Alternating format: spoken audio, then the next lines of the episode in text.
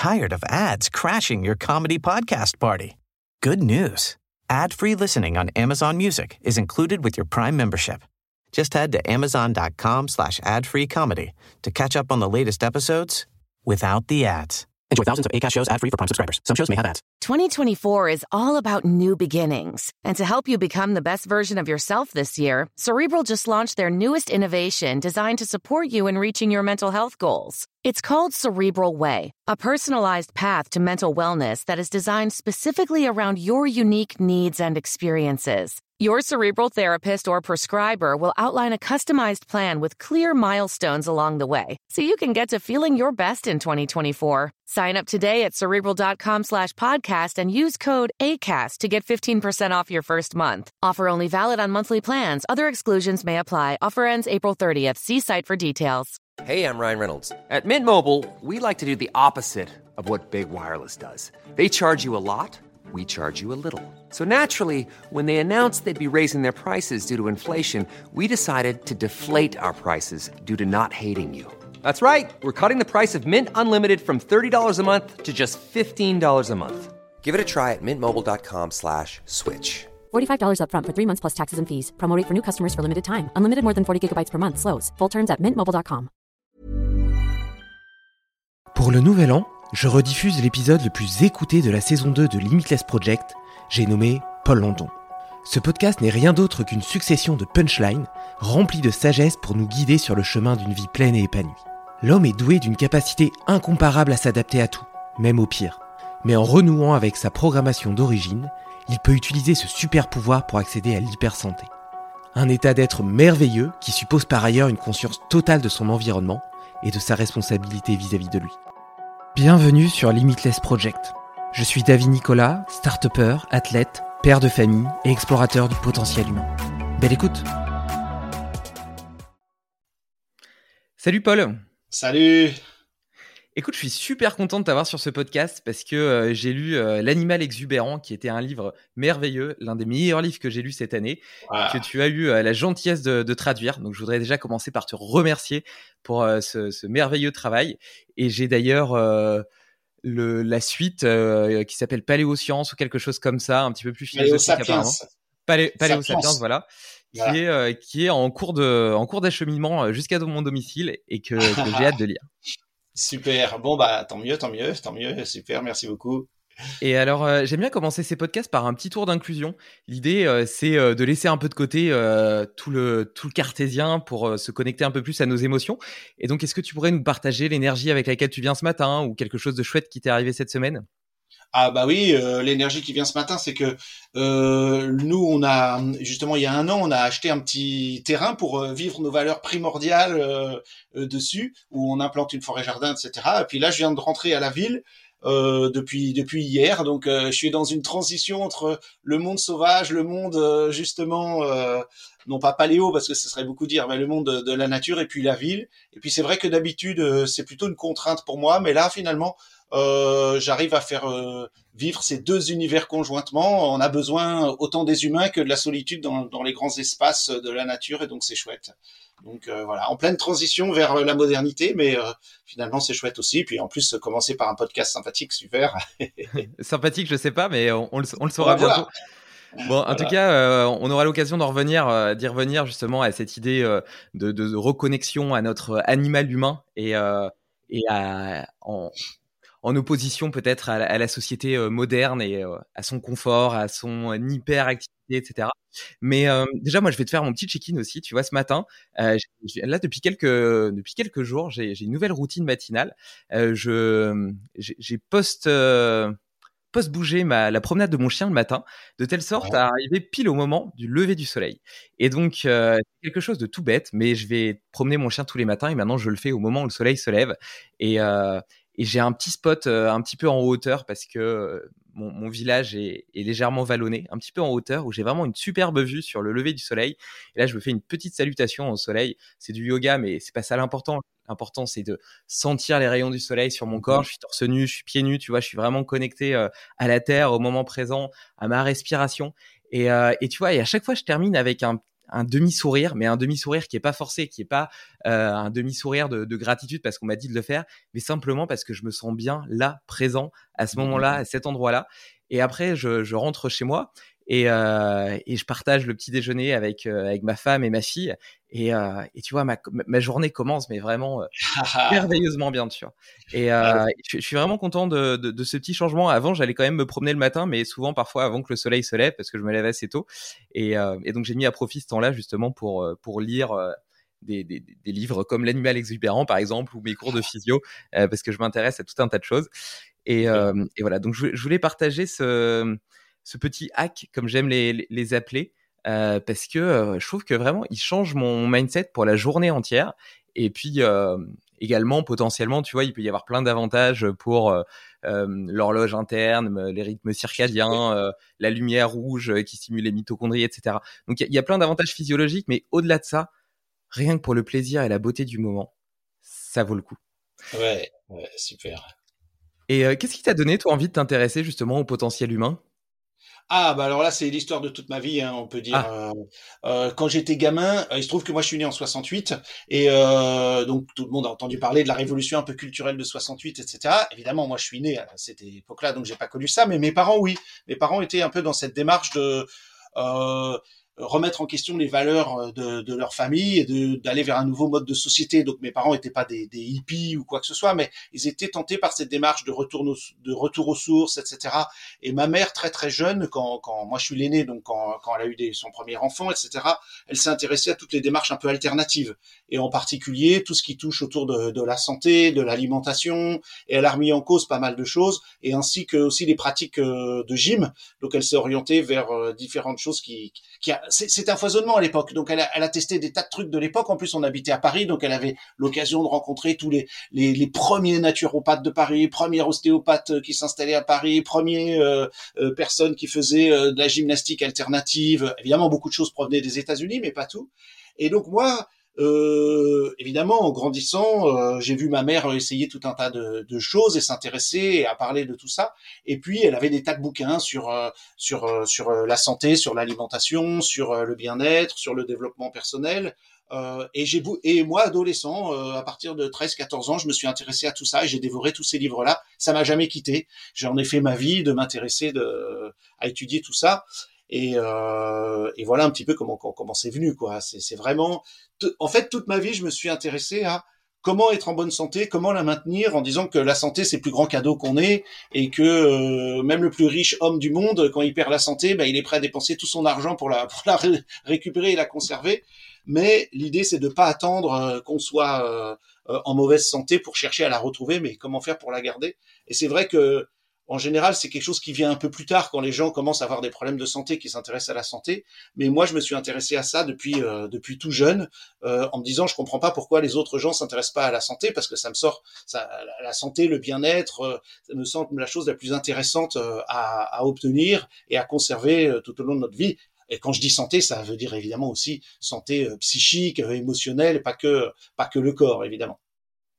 Et alors justement, comment est-ce qu'on fait pour la garder? bah, tu sais, après toutes ces années d'exploration. Ouais, ouais, bah, justement, après toutes ces années d'exploration, on revient à des choses très très simples et de savoir que, euh, alors évidemment, ça veut dire que j'ai expérimenté des tonnes de trucs, mais on revient toujours à des choses simples. Et aujourd'hui, heureusement, beaucoup de gens parlent de ces choses simples. Euh, je dirais la première chose euh, qui est souvent sous sous-évaluée par les gens, c'est le sommeil, c'est d'avoir un, un, parfait sommeil. Pourquoi je mets le sommeil en premier? Parce que si t'as pas le bon sommeil, tu pourras pas bien t'entraîner. Si t'as pas un bon sommeil, tu vas bouffer n'importe comment. Si t'as pas un bon sommeil, t'auras pas le moral et émotionnellement ça ira pas. Donc je mettrai le sommeil en premier. Et bon, euh, si on peut en parler, mais bon, voilà, il faut prendre soin de son sommeil. Et ça, je me suis intéressé à ça à tout gamin parce que j'encadrais des enfants en colonie de vacances quand j'avais 17 ans. Et la première chose que j'ai appris à l'époque, c'est respecter, et j'insistais beaucoup avec les jeunes, respecter le sommeil de chacun, faire un lever échelonné, alors qu'à l'époque, il faut savoir que la mode dans les colonies de vacances, c'est tout le monde lever à une heure précise, 7h30, allez, il y a il y a le ski qui va commencer à telle heure. Et moi, c'était chacun a un cycle de sommeil. Donc j'ai étudié les cycles de sommeil à l'époque, comment ça fonctionnait, et de respecter ça chez les enfants. Euh, pour moi, je considère aujourd'hui que si quelqu'un se réveille avec un réveil et qu'il est en plein sommeil, c'est quelque chose qu'il faut changer dans son mode de vie parce qu'on doit s'éveiller et en aucun cas se réveiller. Ça veut dire j'ai suffisamment dormi, mais pour beaucoup de gens, ça veut dire manger plus tôt, euh, se coucher plus tôt, euh, réorganiser sa vie pour faire du sommeil une priorité. Et puis évidemment, après, je peux citer les grands classiques, hein, tout le monde sera d'accord, euh, l'alimentation et l'activité physique. et là, il y a, y a, évidemment énormément de choses à dire. Mais voilà, c'est un peu une triade, mais sur lequel on peut rajouter tout, tout ce qui est tout un tas de choses au niveau émotionnel, état d'esprit, etc. Quoi. Magnifique. Et, justement, tu vois, ça peut assez vite quand tu te commences à t'intéresser à la santé et à essayer d'être euh, la meilleure version de toi-même ou en tout cas d'avoir la meilleure expérience de vie possible. Parfois, tu commences à te confronter à des inéquations, inadéquations plutôt, avec euh, la société et le monde moderne.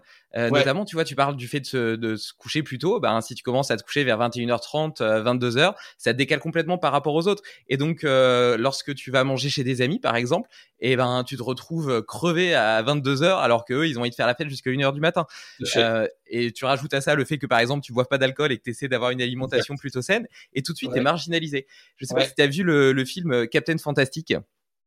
Euh, oui, bien sûr. Ouais, ouais, ouais, ouais, ouais. Voilà. Et donc, euh, c'est un film que j'ai trouvé euh, magnifique avec un père qui a décidé justement d'élever ses six enfants de la meilleure façon possible. Et pour lui, c'est de vivre reclus dans une forêt, isolé du monde, en parfaite connexion avec la nature. Donc, il suit les rythmes du soleil. Il chasse, il pêche, il cueille. ils font de la philosophie. Le soir, il y a aussi du lien social parce que le soir, ils jouent de la musique, ils parlent. Ils, ils expriment leurs opinions et, et c'est assez beau et magique quand tu le vois. Et pour autant, lorsqu'ils sont obligés de revenir dans la société normale, justement, ce retour à la ville dont tu parlais un petit peu plus tôt, ben, ils s'aperçoivent qu'ils sont complètement désadaptés au monde des humains. Est-ce que euh, c'est c'est valorisable le fait de, de, de, s'extraire justement de ce monde qui nous constitue et qui nous définit en tant que personne? Peut-être pas, tu vois. Et donc trouver l'équilibre entre les deux, c'est parfois difficile, d'autant plus que les, les, croyances sont bien ancrées. Et si toi, tu essaies de, de partager euh, ta vision des choses et de, de l'état d'être optimal, eh ben, tu vas potentiellement te confronter à l'esprit critique des, des, autres qui, euh, s'ils écoutaient ou appréciaient ce que tu dis, seraient obligés de remettre en cause tout leur système de valeurs, tout leur système de fonctionnement. Et ça leur fait peur parce qu'ils ont besoin de cohérence et que ça met à mal tout ce qu'ils ont appris depuis qu'ils sont petits. Tout à fait. Alors là, tu soulèves plein, plein de points absolument passionnants. C'est vraiment crucial parce que c'est lié au changement. Et en fait, je pense que quand tu as un mode de vie dit alternatif, euh, les gens ne voient pas juste que tu as un mode de vie alternatif, ils, ils le voient aussi comme une critique de leur propre mode de vie parce qu'ils savent très bien que ce que tu fais est plus en adéquation avec ce qu'on devrait faire. Mais moi, ce que j'aime bien euh, c'est réinverser un peu le, non pas le discours que tu as eu, mais certains mots de vocabulaire, quand par exemple tu dis euh, dans la société normale, revenir dans la société normale. En fait, cette société est complètement anormale. En fait, il faut réinverser le paradigme et, et de dire qu'est-ce qui, et ça c'est un gros truc de Frank Forensic, et il en parle beaucoup dans, dans, dans ses livres, que ce soit l'animal exubérant ou d'autres, il dit qu'est-ce que, qu'est-ce, qu'est-ce qui est la normalité pour l'être humain et qu'est-ce qui est anormal? Par exemple, effectivement, avoir un éclairage euh, industriel artificiel, c'est anormal. Nos corps se sont construits sur des millions d'années sur un, un, éclairage naturel ou éventuellement le feu, et ça c'est normal. Respecter les, les cycles jour-nuit, euh, nocturne, diurne, ça c'est normal. Euh, y a, et on se rend compte que la plupart des activités de notre société sont, ont été socialisées, ont été euh, modelées par la culture, mais sont complètement anormales si on regarde l'être humain dans sa totalité, c'est-à-dire non pas en regardant la, la, la, euh, comment dirais-je, l'évolution extrêmement récente depuis le monde de l'agriculture et le monde de l'industrialisation et le monde des écrans qui vient de sortir euh, d'un point de vue euh, humain et la longue histoire humaine qu'on oublie, qui est l'histoire du paléo, l'histoire archaïque, c'est-à-dire toute la préhistoire. Et si l'être humain a survécu pendant des, centaines de milliers d'années, voire des millions d'années, si on part avec d'autres homos qui, qui, qui, sont nos prédécesseurs, eh bien, on se rend compte ce qui est normal et ce qui est anormal pour nous. Et effectivement, oui, ça nous met en décalage parce que vouloir retourner à une société euh, un peu plus euh, archaïque est considéré par les gens comme euh, si pas une critique, au moins quelque chose d'anormal. Et on a l'air d'être anormal, mais en fait, si on regarde notre mode de vie à la, à, la loupe, il est complètement fou.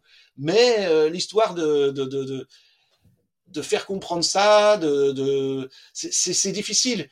Évidemment, il y a différents, il y a différents états d'esprit à avoir. Moi, quand j'étais plus jeune, mon état d'esprit, c'est que je voulais convaincre tout le, monde entier que j'avais raison, que euh, c'est comme ça qu'il faut s'y prendre, etc. Et finalement, tu, tu rentres que dans des histoires de, de conflits ou, ou, de choses comme ça. Et maintenant, je considère que il vaut mieux être juste le témoin de sa propre vie. Et, et beaucoup de gens viennent vers moi et me disent ah pourquoi tu portes pas de chaussures, pourquoi euh, tu manges pas ceci, pourquoi tu fais? Et puis si les gens me posent la question, c'est il y a de nos jours beaucoup de gens qui se posent des questions justement, c'est qu'ils se sont posés déjà des questions et qui veulent savoir mon avis. Et moi je donne plus mon avis dans, autrefois, je l'ai fait en disant ça c'est bien, ça c'est mal, ça c'est la bonne manière de faire ou la mauvaise manière de faire. Ça c'est plutôt euh, quand on est très jeune, on a tendance à voir ça comme ça. Mais avec l'expérience, je sais que des choses que je croyais vraies autrefois, je les crois fausses aujourd'hui, et que des choses que mmh. je sais vraies aujourd'hui, je les crois, je sais qu'elles seront fausses demain, ou en tout cas différemment vues et interprétées. Donc j'ai tendance à dire aujourd'hui, voilà mon témoignage, j'ai expérimenté ça et ça. Aujourd'hui, j'expérimente ça par rapport aussi à mon âge, euh, on n'a pas besoin des mêmes choses. C'est sûr que quelqu'un qui est plus jeune comme toi euh,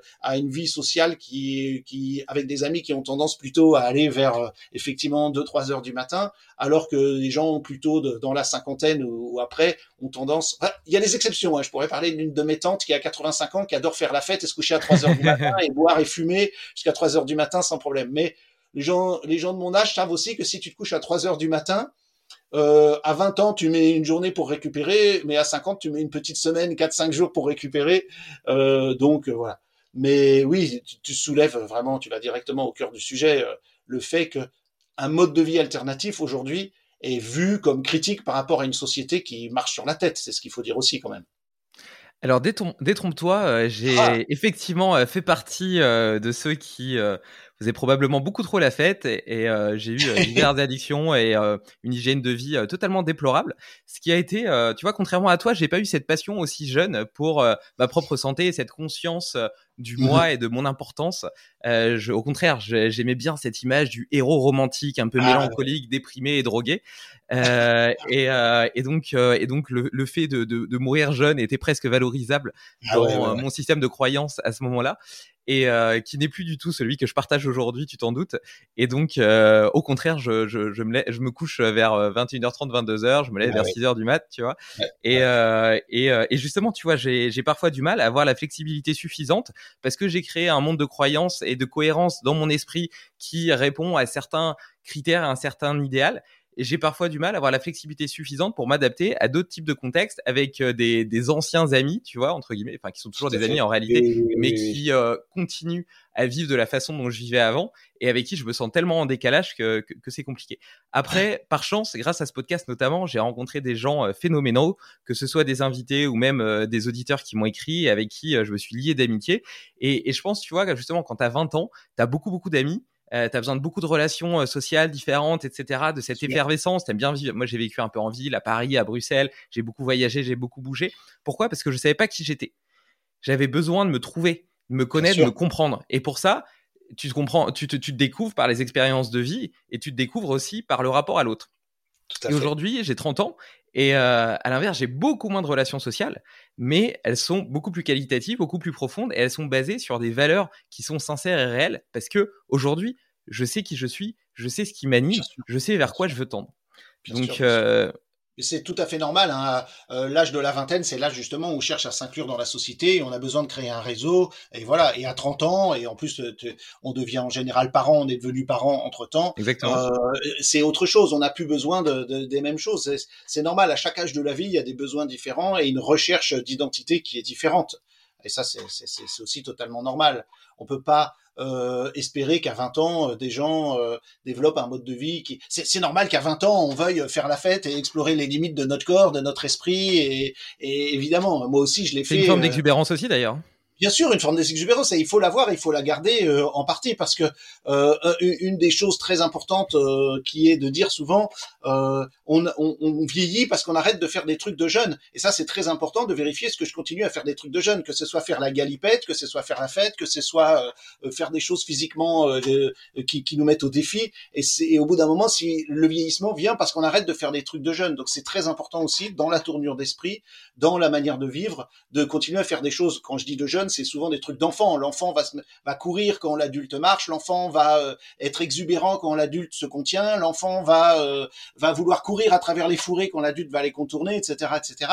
Euh, c'est pas de moi, c'est de Thomas Hanna qui, qui, qui, a créé une approche là-dessus, qui a écrit un bouquin qu'on a aussi publié, ça s'appelle Le mythe du vieillissement, et il dit ça souvent. Est-ce que vous arrêtez Par exemple, il pose la question quelle est quelle est la dernière fois que vous avez grimpé dans un arbre ou couru à fond, à fond? Les enfants font ça régulièrement. Ils voient un arbre, ils veulent grimper, ils, voient une, ligne droite, ils vont courir à fond. Mais nous, en tant qu'adultes, si tu poses la question à des gens, quand est-ce la dernière fois que tu as couru à fond euh, les gens disent bah je sais pas. La dernière fois que tu as grimpé dans un arbre, bah je sais pas, ça remonte à il y a très longtemps. Bah t'étonnes pas après si tu commences à avoir mal au dos ou ceci ou cela, si, si, si tu utilises plus ton corps comme un chasseur-cueilleur euh, le ferait, euh, et le chasseur-cueilleur c'est ce qui est notre ADN profonde, eh bien euh, il va grimper aux arbres, le chasseur-cueilleur, il va forcément courir à fond pour attraper des, des, bêtes ou quoi que ce soit. Et donc si on n'a pas ce mode de vie là, si on si on n'expérimente pas des trucs d'enfants qui sont en fait des trucs de chasseur-cueilleur, hein, parce que l'enfant il joue à ça, hein, au chasseur chasseur-cueilleur en permanence, contrairement à ce qu'on pourrait croire, eh ben, euh, eh ben on va on va vieillir prématurément parce qu'on on se suradapte euh, à notre environnement euh, industriel qui veut nous rendre paresseux par par la moindre chose, dans le moindre geste du quotidien, quoi. Mais ça c'est clair, on perd complètement notre capacité à jouer. en vieillissant, on devient sérieux et on valorise tous les, toutes les réflexions intellectuelles et beaucoup moins l'expression du corps, l'exubérance justement, le fait et justement peut-être aussi que ça vient, je sais pas, de l'école, etc. Mais il y a quand même une volonté d'essayer de, de, rentrer dans le rang, euh, de, correspondre à une certaine image sociale qui nous permet d'être valorisé en tant que ce qu'on revendique être. Euh, tu vois, d'ailleurs, il y a, y a, sûrement une stratégie sérotoninergique euh, derrière. Tu vois, on a besoin d'être et d'être reconnu pour ce qu'on revendique être. Et ce qu'on revendique être, est-ce que c'est ma nature profonde ou est-ce que c'est l'image projetée de la société que moi j'ai captée et, euh, et à, laquelle j'essaie de me conformer. Et du coup, c'est pour ça que tu passes toute une partie de ta vie à essayer de gagner de l'argent, avoir une belle voiture, une belle maison, ton coupé cabriolet, euh, le chien, euh, l'enfant, etc. Et puis, tu as quand même un parcours qui est un petit peu, un petit peu classique, un petit peu tracé comme ça. Et effectivement, quand tu promènes dans la rue, tu es là, tu marches, etc. Tu vas pas essayer de t'imaginer qu'il y a un tigre à dents de sable qui est caché derrière un coin de mur et donc te mettre à courir, à te cacher ou à escalader un mur ou un arbre. Et, et tu perds complètement cette capacité justement déjà à imaginer, à imaginer à partir dans le monde euh, des pensées, de la folie, etc. Et même tu muselles toutes tes envies et tes instincts. Parce qu'en réalité, même en tant qu'adulte, même si à force de plus les écouter, on en a peut-être de moins en moins, euh, moi, je m'aperçois maintenant, tu vois, que je suis beaucoup plus connecté à ça, que je m'amuse à faire de la quadrupédie euh, par terre avec ma fille, à me cacher derrière des meubles, etc.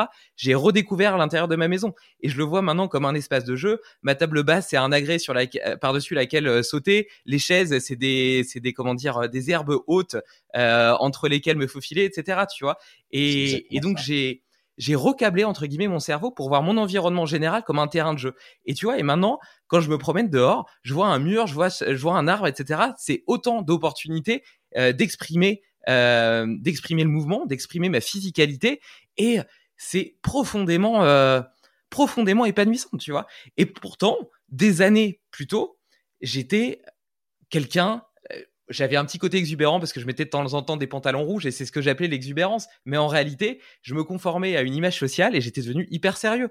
Et tu fais des blagues de temps en temps, mais ça reste dans le domaine de l'intellectuel. Et moi, ce dont je parle, c'est l'intuition, c'est l'envie. Voilà, l'envie, tu vois. Et, justement, la, non-peur du regard d'autrui euh, et le fait de te laisser vivre, tu vois.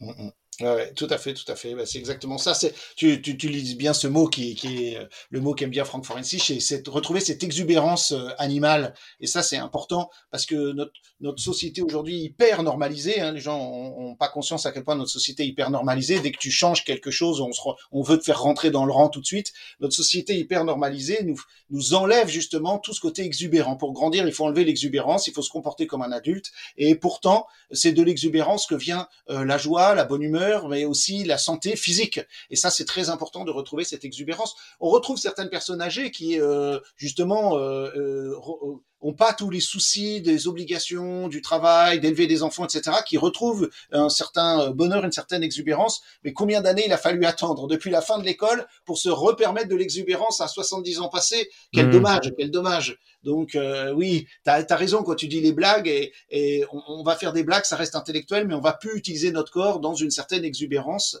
et qui veut dire une certaine liberté. Mais notre société veut contraindre le corps. Et tu l'as dit, ça commence à l'école et même avant.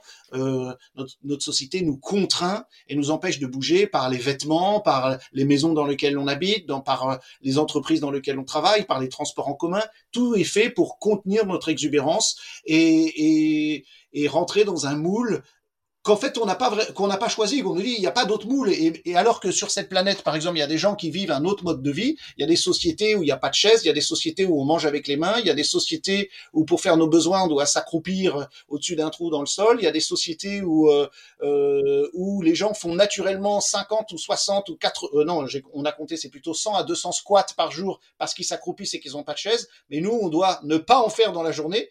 Tu t'imagines moi ça m'est déjà arrivé de le faire de faire la queue dans un magasin euh, ou à la poste ou quoi que ce soit, et t'accroupir pour attendre.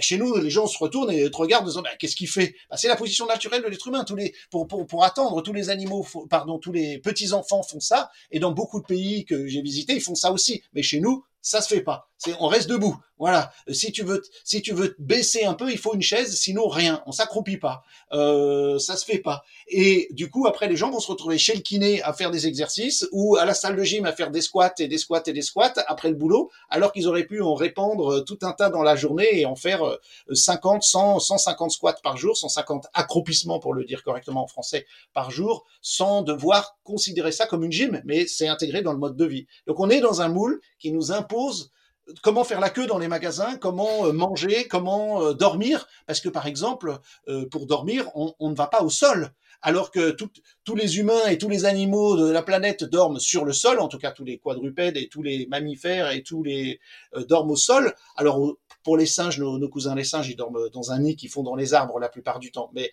voilà, on dort en contact avec le sol. Non, nous, on va s'asseoir sur un lit, puis s'allonger sur un lit qui est surélevé. Ça veut dire qu'on va passer notre vie sans jamais toucher le sol j'allais dire à part nos pieds, mais non même pas, puisque nos pieds sont couverts de différentes couches, avec, euh, si on, si on en croit la modernité, des chaussures qui vont nous amortir encore plus, nous isoler encore plus, nous aider encore plus à, mieux fonctionner. Donc en fin de compte, on n'est plus en contact avec, avec le sol, et ce sol fait peur, c'est le sol de l'archaïsme, c'est le sol de l'anti-modernité, et on veut pas y aller à ce sol. Et, et, c'est un drame pour beaucoup de personnes, parce qu'elles ne peuvent plus du tout aller au sol, et on sait que les chutes sont la première cause de mortalité passé l'âge de 50 ans. Donc 50 50 ans, c'est jeune. Donc c'est, ça veut dire qu'on a peur de la chute, on a peur de tomber, on a peur d'être un humain vertical. Et là, il y a quelque chose qui cloche. Si à 50 ans, euh, euh, on a peur d'être un humain vertical, euh, il nous reste 50 ans à vivre, ça va pas, quoi. Au moins 40. Mais ça, c'est parce que. Défier, hein, mais euh, voilà. Non, non, non. Mais c'est le principe. Tu verras que je digresse beaucoup aussi. Et euh, mais ça, tu vois, c'est clairement le problème de, de, de, cet humain qui a renié complètement sa nature animale et qui veut se sentir au-dessus de tout. Et donc, il élève des buildings pour monter de plus en plus haut. Et comme tu dis, il se déconnecte de plus en plus du sol. Et surtout, il, il rejette tout ce qui a trait au monde animal parce que ça lui fait peur et que ça le ramène à sa condition animale qui est réelle mais qui veut pas voir. Et euh, je trouve que c'est vachement intéressant ce que tu dis par rapport à la liberté. Euh, tu as parlé notamment des vêtements et euh, moi il y a une marque que j'ai découvert qui s'appelle Sigal qui fait euh, des vêtements qui sont pas du tout en matière naturelle mais qui ont l'avantage d'avoir pas mal d'élastiane etc. et donc ils sont très élastiques. Mmh. Et quand j'ai découvert cette marque, j'ai porté parce que donc je, je suis entrepreneur, j'ai une startup, etc. Du coup, j'avais l'habitude de porter euh, des, des, pantalons, des chemises, etc. Et donc j'ai découvert cette marque, j'ai commencé à porter ces vêtements et j'ai redécouvert la capacité de bouger mon corps pendant la journée. Et mmh, mmh, mmh. ce, ce différentiel et ce contraste m'a permis de prendre conscience à quel point je me sentais emprisonné par mes vêtements depuis 10 ans. Ces, fameux vêtements que je portais toute la journée m'empêchaient de bouger, mes, mes jeans, mes chinos, mes chemises, etc. Je, je, pouvais pas bouger. Je ne peux rester que dans une position statique, droite, debout, telle que tu l'as précisé tout à l'heure. Et donc, quand bien même j'aurais voulu me mettre en squat dans la file d'attente euh, d'une euh, d'une grande surface, j'aurais pas réussi à moins de craquer mon pantalon et de froisser ma chemise. Et, et donc, tu vois, même nos, même nos, nos vêtements inhibent notre liberté. Et, et, et ce qui est intéressant, c'est que à force aussi d'inhiber cette liberté de mouvement, cette liberté du corps, on en perd d'une part le réflexe et l'envie parce que intellectuellement on se dit plus ah tiens euh, je pourrais faire ça je pourrais faire ça comme je le précisais tout à l'heure. Maintenant je je vois le monde complètement différent différemment comme un immense terrain de jeu ce qui n'était pas le cas avant. Et en plus de ça euh, tu perds la confiance en ton corps parce que t'as plus l'habitude de bouger, donc tu vas pas essayer d'escalader un arbre parce que tu vas avoir peur de te faire une tendinite à l'épaule. Tu vas pas aller euh, nager dans la mer parce qu'elle est froide et que t'es plus habitué au froid. Euh, tu vas sûrement pas aller euh, te coucher par terre parce que ça fait mal et que t'as pas l'habitude d'être au contact du sol dur. Enfin, tu vois. Et donc, et donc quelque part, c'est un cercle vicieux parce que plus tu rentres dedans, plus t'es dans ce confort, plus t'es dans ce conformisme, plus tu inhibes ta liberté et cette inhibition de ta liberté t'empêche de faire demi-tour. Absolument. Et c'est dramatique. Ouais, ouais, ouais, ouais, je partage tout à fait ton avis. Ouais, ouais c'est exactement ça. Ouais, ouais, tout à fait. Et, euh, et, du coup, tu disais par rapport à l'exercice et au jeu euh, que euh, plutôt que d'aller dans une salle de sport et de se buter à, faire des hauts de CrossFit, euh, tu pourrais incorporer des petits des petits movement snacks tout au long de la journée. Ce que j'aime bien bah, faire. Ouais, ça c'est c'est une idée qui est très chère à Frank Forensich d'une part et à Cathy Bowman, la célèbre biomécanicienne euh, dont on a publié aussi des bouquins. Et euh, les deux euh, disent l'exercice est facultatif, le mouvement est obligatoire. En fait, la notion dite d'exercice, c'est une notion extrêmement récente qui est apparue dans les années 70 à peu près. Alors on a commencé à y penser un peu avant. Pourquoi? Parce qu'avant les années 70, les, à quasiment tout le monde avait un métier qui impliquait de faire quelque chose corporellement. Bon, avant ça, tout le monde était plus ou moins la, majorité de la population, 70-80% des gens étaient agriculteurs ou faisaient des métiers physiques. Et puis progressivement, avec la révolution industrielle et tout ce qui s'est mis en place après la deuxième guerre mondiale, de plus en plus de gens ont travaillé à l'usine, ont fait des, métiers euh, mécaniques.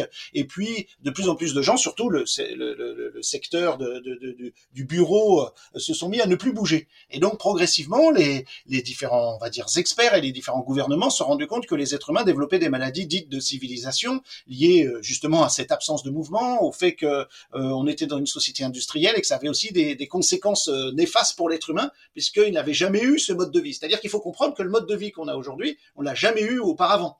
Et du coup, certains ont dit il faut développer une antidote. Et l'antidote était le fitness, la gym, faire des exercices. Il faut comprendre que euh, pour la plupart des gens, déjà, faire un exercice, on n'aime pas la notion d'exercice. On a fait assez d'exercices à l'école, on nous a forcé à faire des exercices.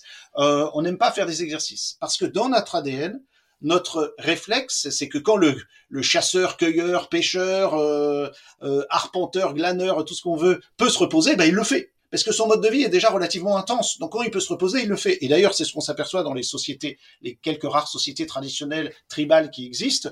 Euh, la plupart du temps, ils se reposent et euh, ils ne vont chasser que quand il faut chasser. Mais quand ils vont chasser, c'est à fond. Et quand ils vont cueillir, ils vont ils vont cueillir pendant de nombreuses heures, etc. Donc quand ils peuvent se reposer, ils se reposent. Malheureusement, notre ADN, c'est toujours ça aussi. Dès que je peux me reposer, je, je me repose.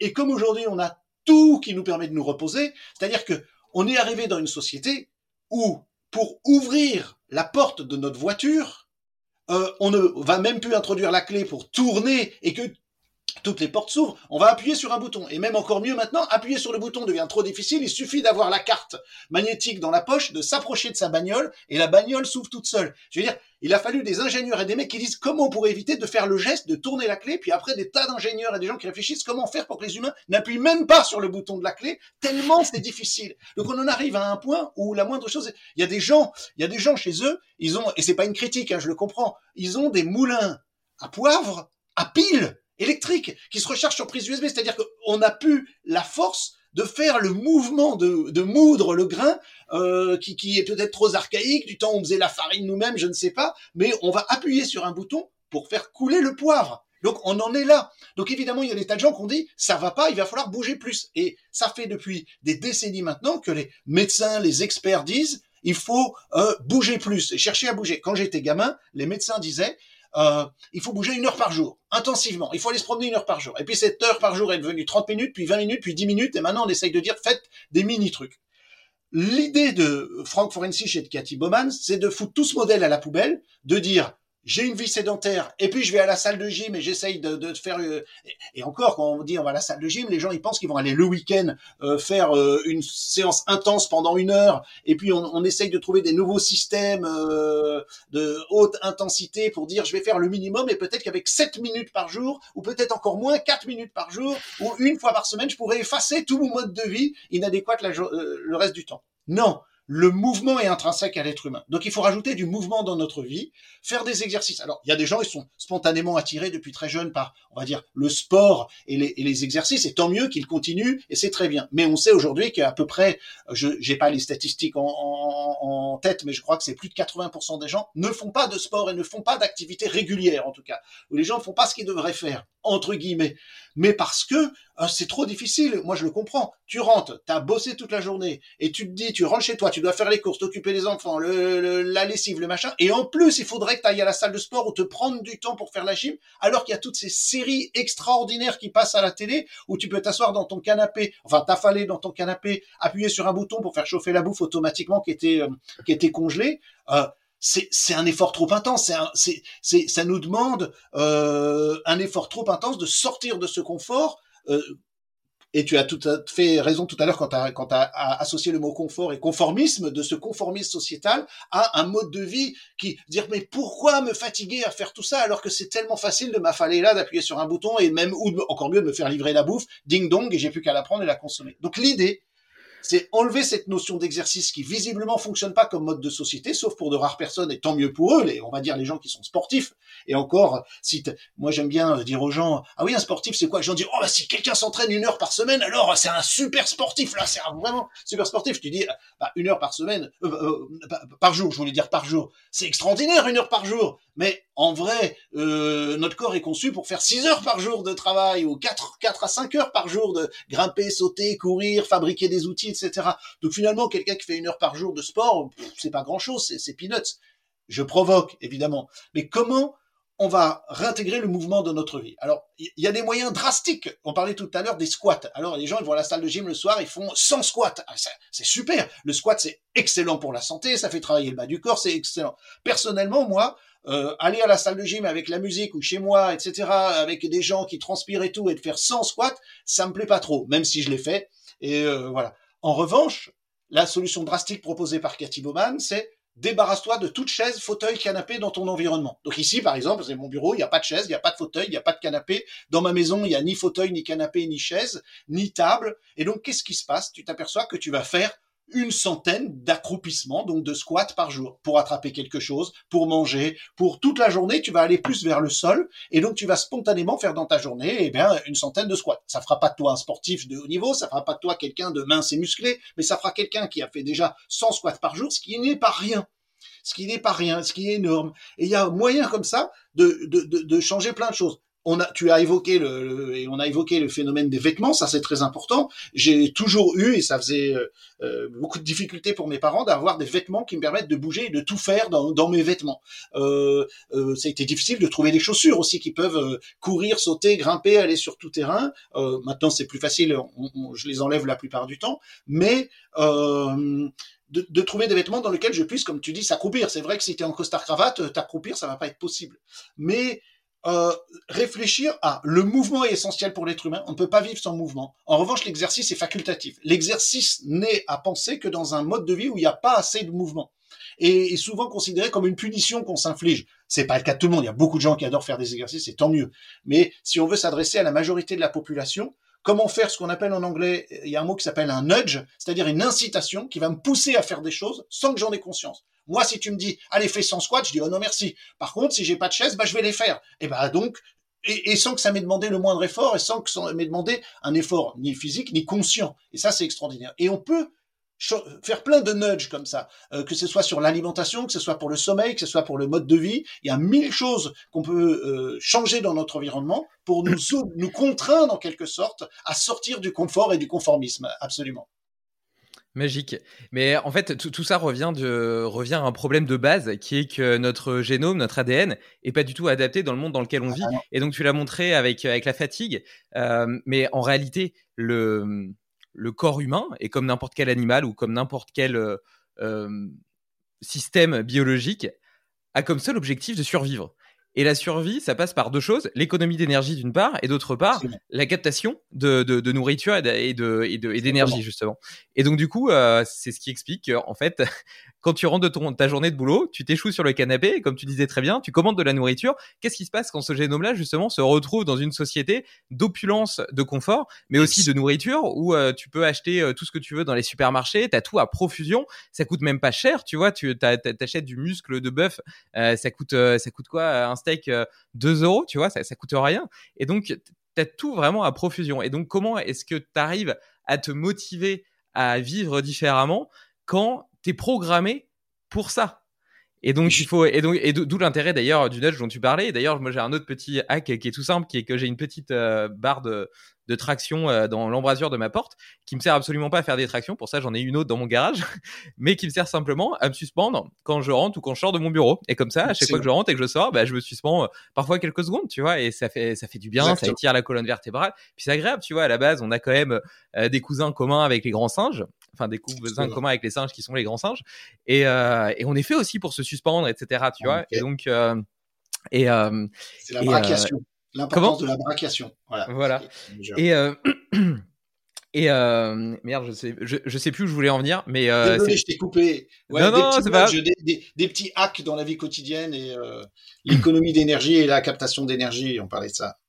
Bon, enfin, c'est pas grave, c'est un détail, mais en tout cas, je trouve ça, je trouve ça super intéressant comme vision. Et donc, tu vois, moi, c'est pareil, j'ai un bureau de, debout. Euh, avant, j'avais un minuteur Pomodoro qui sonnait toutes les 30 minutes. Et toutes les 30 minutes, je devais me lever, bouger un petit peu. Quand je vais aux toilettes, je m'amuse à faire quelques squats. Euh, et tu vois, là, j'ai ma barre de traction, mais quand je suis à mes bureaux, par exemple, j'en ai pas, mais il y a des escaliers. Et je me suspends en marge des escaliers. Et euh, évidemment, tout le monde te regarde un peu bizarre au début. Puis au final, après, ils sont habitués. Tu dis, ouais, je fais mes étirements. Et, et ça passe, ça passe, ça passe nickel, quoi. Tout à fait et, et, la nature. Ah si, voilà, je me souviens de ce que je voulais dire. Après, je vais venir sur la suite, mais euh, c'est que tu parlais de 80% des gens qui faisaient pas de sport et du fait que c'est difficile au début de faire un exercice que t'as pas spécialement envie de le faire, parce qu'en réalité, l'effort, euh, un effort physique, ça génère de la noradrénaline et du cortisol, qui sont plutôt des hormones aversives et euh, qui sont pas là pour nous mettre en mouvement. Et donc, il faut que la récompense en face, c'est-à-dire la dopamine, la sérotonine, les endorphines, soit suffisamment intéressante pour le cerveau pour que le rapport et l'équation euh, hormone de satisfaction addictive et hormone euh, aversive soit favorable. Et pour ça, il faut déjà lui permettre de comprendre qu'il va, qu'il a plus à gagner qu'à perdre. Et quand ça fait des années que t'as pas bougé, eh ben tu peux pas lui permettre de comprendre ça. Par contre, quand tu commences à te remettre en mouvement, à faire de l'exercice ou à faire beaucoup de mouvements dans ta journée, eh ben tu vas sécréter ces hormones, la sérotonine, les endorphines. Tu vas te sentir mieux dans ton corps. Tu vas avoir un meilleur sommeil, donc tu vas avoir plus d'énergie. Donc le soir, quand tu vas rentrer du boulot, eh ben peut-être que tu seras un petit peu moins claqué, donc tu auras peut-être un peu plus d'énergie pour faire du sport. Et petit à petit, il y a un cercle comme ça vertueux de renforcement positif de l'équation qui permet à ton cerveau de savoir que, ok, sport, mouvement égale satisfaction addictive, égale meilleure qualité de vie, égale meilleure satisfaction de mes besoins physiologiques, égale meilleur sommeil. Et quand tu as ces renforcements qui sont assez puissants, c'est l'inverse qui est impossible. Et si t'as pas fait ton heure de sport dans la journée, bah t'es pas bien. Et, euh, et, ça, c'est quand même assez, assez, assez magique et il faut, il faut en avoir conscience, tu vois. Mais ce qui est difficile, c'est le switch. C'est le moment où t'as pas encore ton cerveau connaît pas encore ce qu'il a à gagner, mais il sait ce qu'il a à perdre, l'effort projeté. Tout à fait, tout à fait. Euh, Matt Hill, euh, qui est un grand instructeur de systéma connu au niveau mondial, Matt Hill, il, il a écrit un bouquin qu'on a traduit sous le titre, et ça c'est chouette, Avez-vous déjà vu un tigre faire des pompes?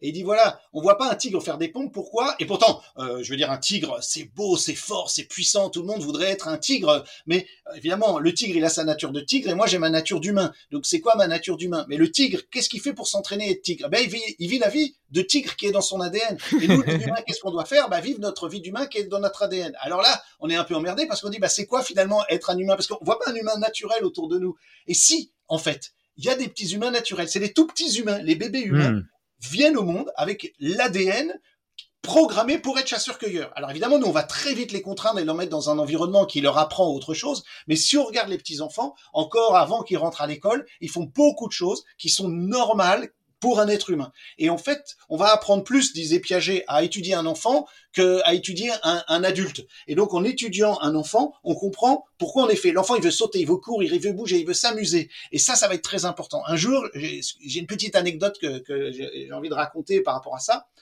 J'avais décidé effectivement à 40 ans, comme beaucoup de, gens, un peu la crise de la quarantaine, et puis de me remettre sérieusement au sport et de perdre du poids et de faire tout bien. Alors euh, bon bah je sais tout ce qu'il faut faire bien, mais il faut il faut le faire mieux. Alors on achète les magazines, les nouveaux programmes à la mode, et puis une des choses, bah on prend le cardio-fréquence-mètre, on va courir dans la zone euh, de brûlage des graisses, euh, etc. On fait tout ce qu'il faut faire. Et je le fais. On achète les vêtements qu'il faut pour courir, on se remet au sport, etc. Et un jour, je courais et et puis, je courais trois fois par semaine, voilà un certain temps, etc. Bien comme il faut. Et je me faisais chier, je me faisais chier, je me faisais chier parce que je me forçais. C'était pas une activité qui me plaisait euh, en fait de courir, mais je pensais que c'était la meilleure activité à faire à l'époque. Et puis il y avait un autre papa qui était là, qui courait avec moi, euh, que je voyais de temps en temps. Et un jour, il est accompagné de sa fille qui avait 7-8 ans, sur, le même terrain là où on court. Mais sa fille, au lieu de suivre son père et de courir au rythme du cardio fréquence mètre qu'il avait lui aussi correctement, euh, elle faisait du sprint, s'arrêter, sauter, courir, squat, grimper à des arbres, grimper à des machins, prendre la barre, faire de la traction. Et elle s'amusait, elle s'amusait, se mettre à quatre pattes, foncer, euh, faire... Et puis au bout d'un moment, je vais dire, mais je suis là comme un con. Je dis, quel être humain court à une vitesse modérée pendant un temps précis pour accomplir quel but? En fin de compte, je vais accomplir quel but à faire ça? Ah bah être performant pour courir longtemps à une, à, une euh, à une vitesse modérée. Ça n'a pas de sens. Cette petite fille, par contre, je la veux dans mon équipe. Elle est capable de courir, sauter, grimper, euh, aller à fond, euh, faire des tas de choses. Elle, elle veut faire partie de mon équipe. Et en plus, elle a le sourire. Elle est contente. Alors que son père et moi, on est là, on a l'air de se faire chier. tout ça parce qu'on veut obtenir un résultat de santé.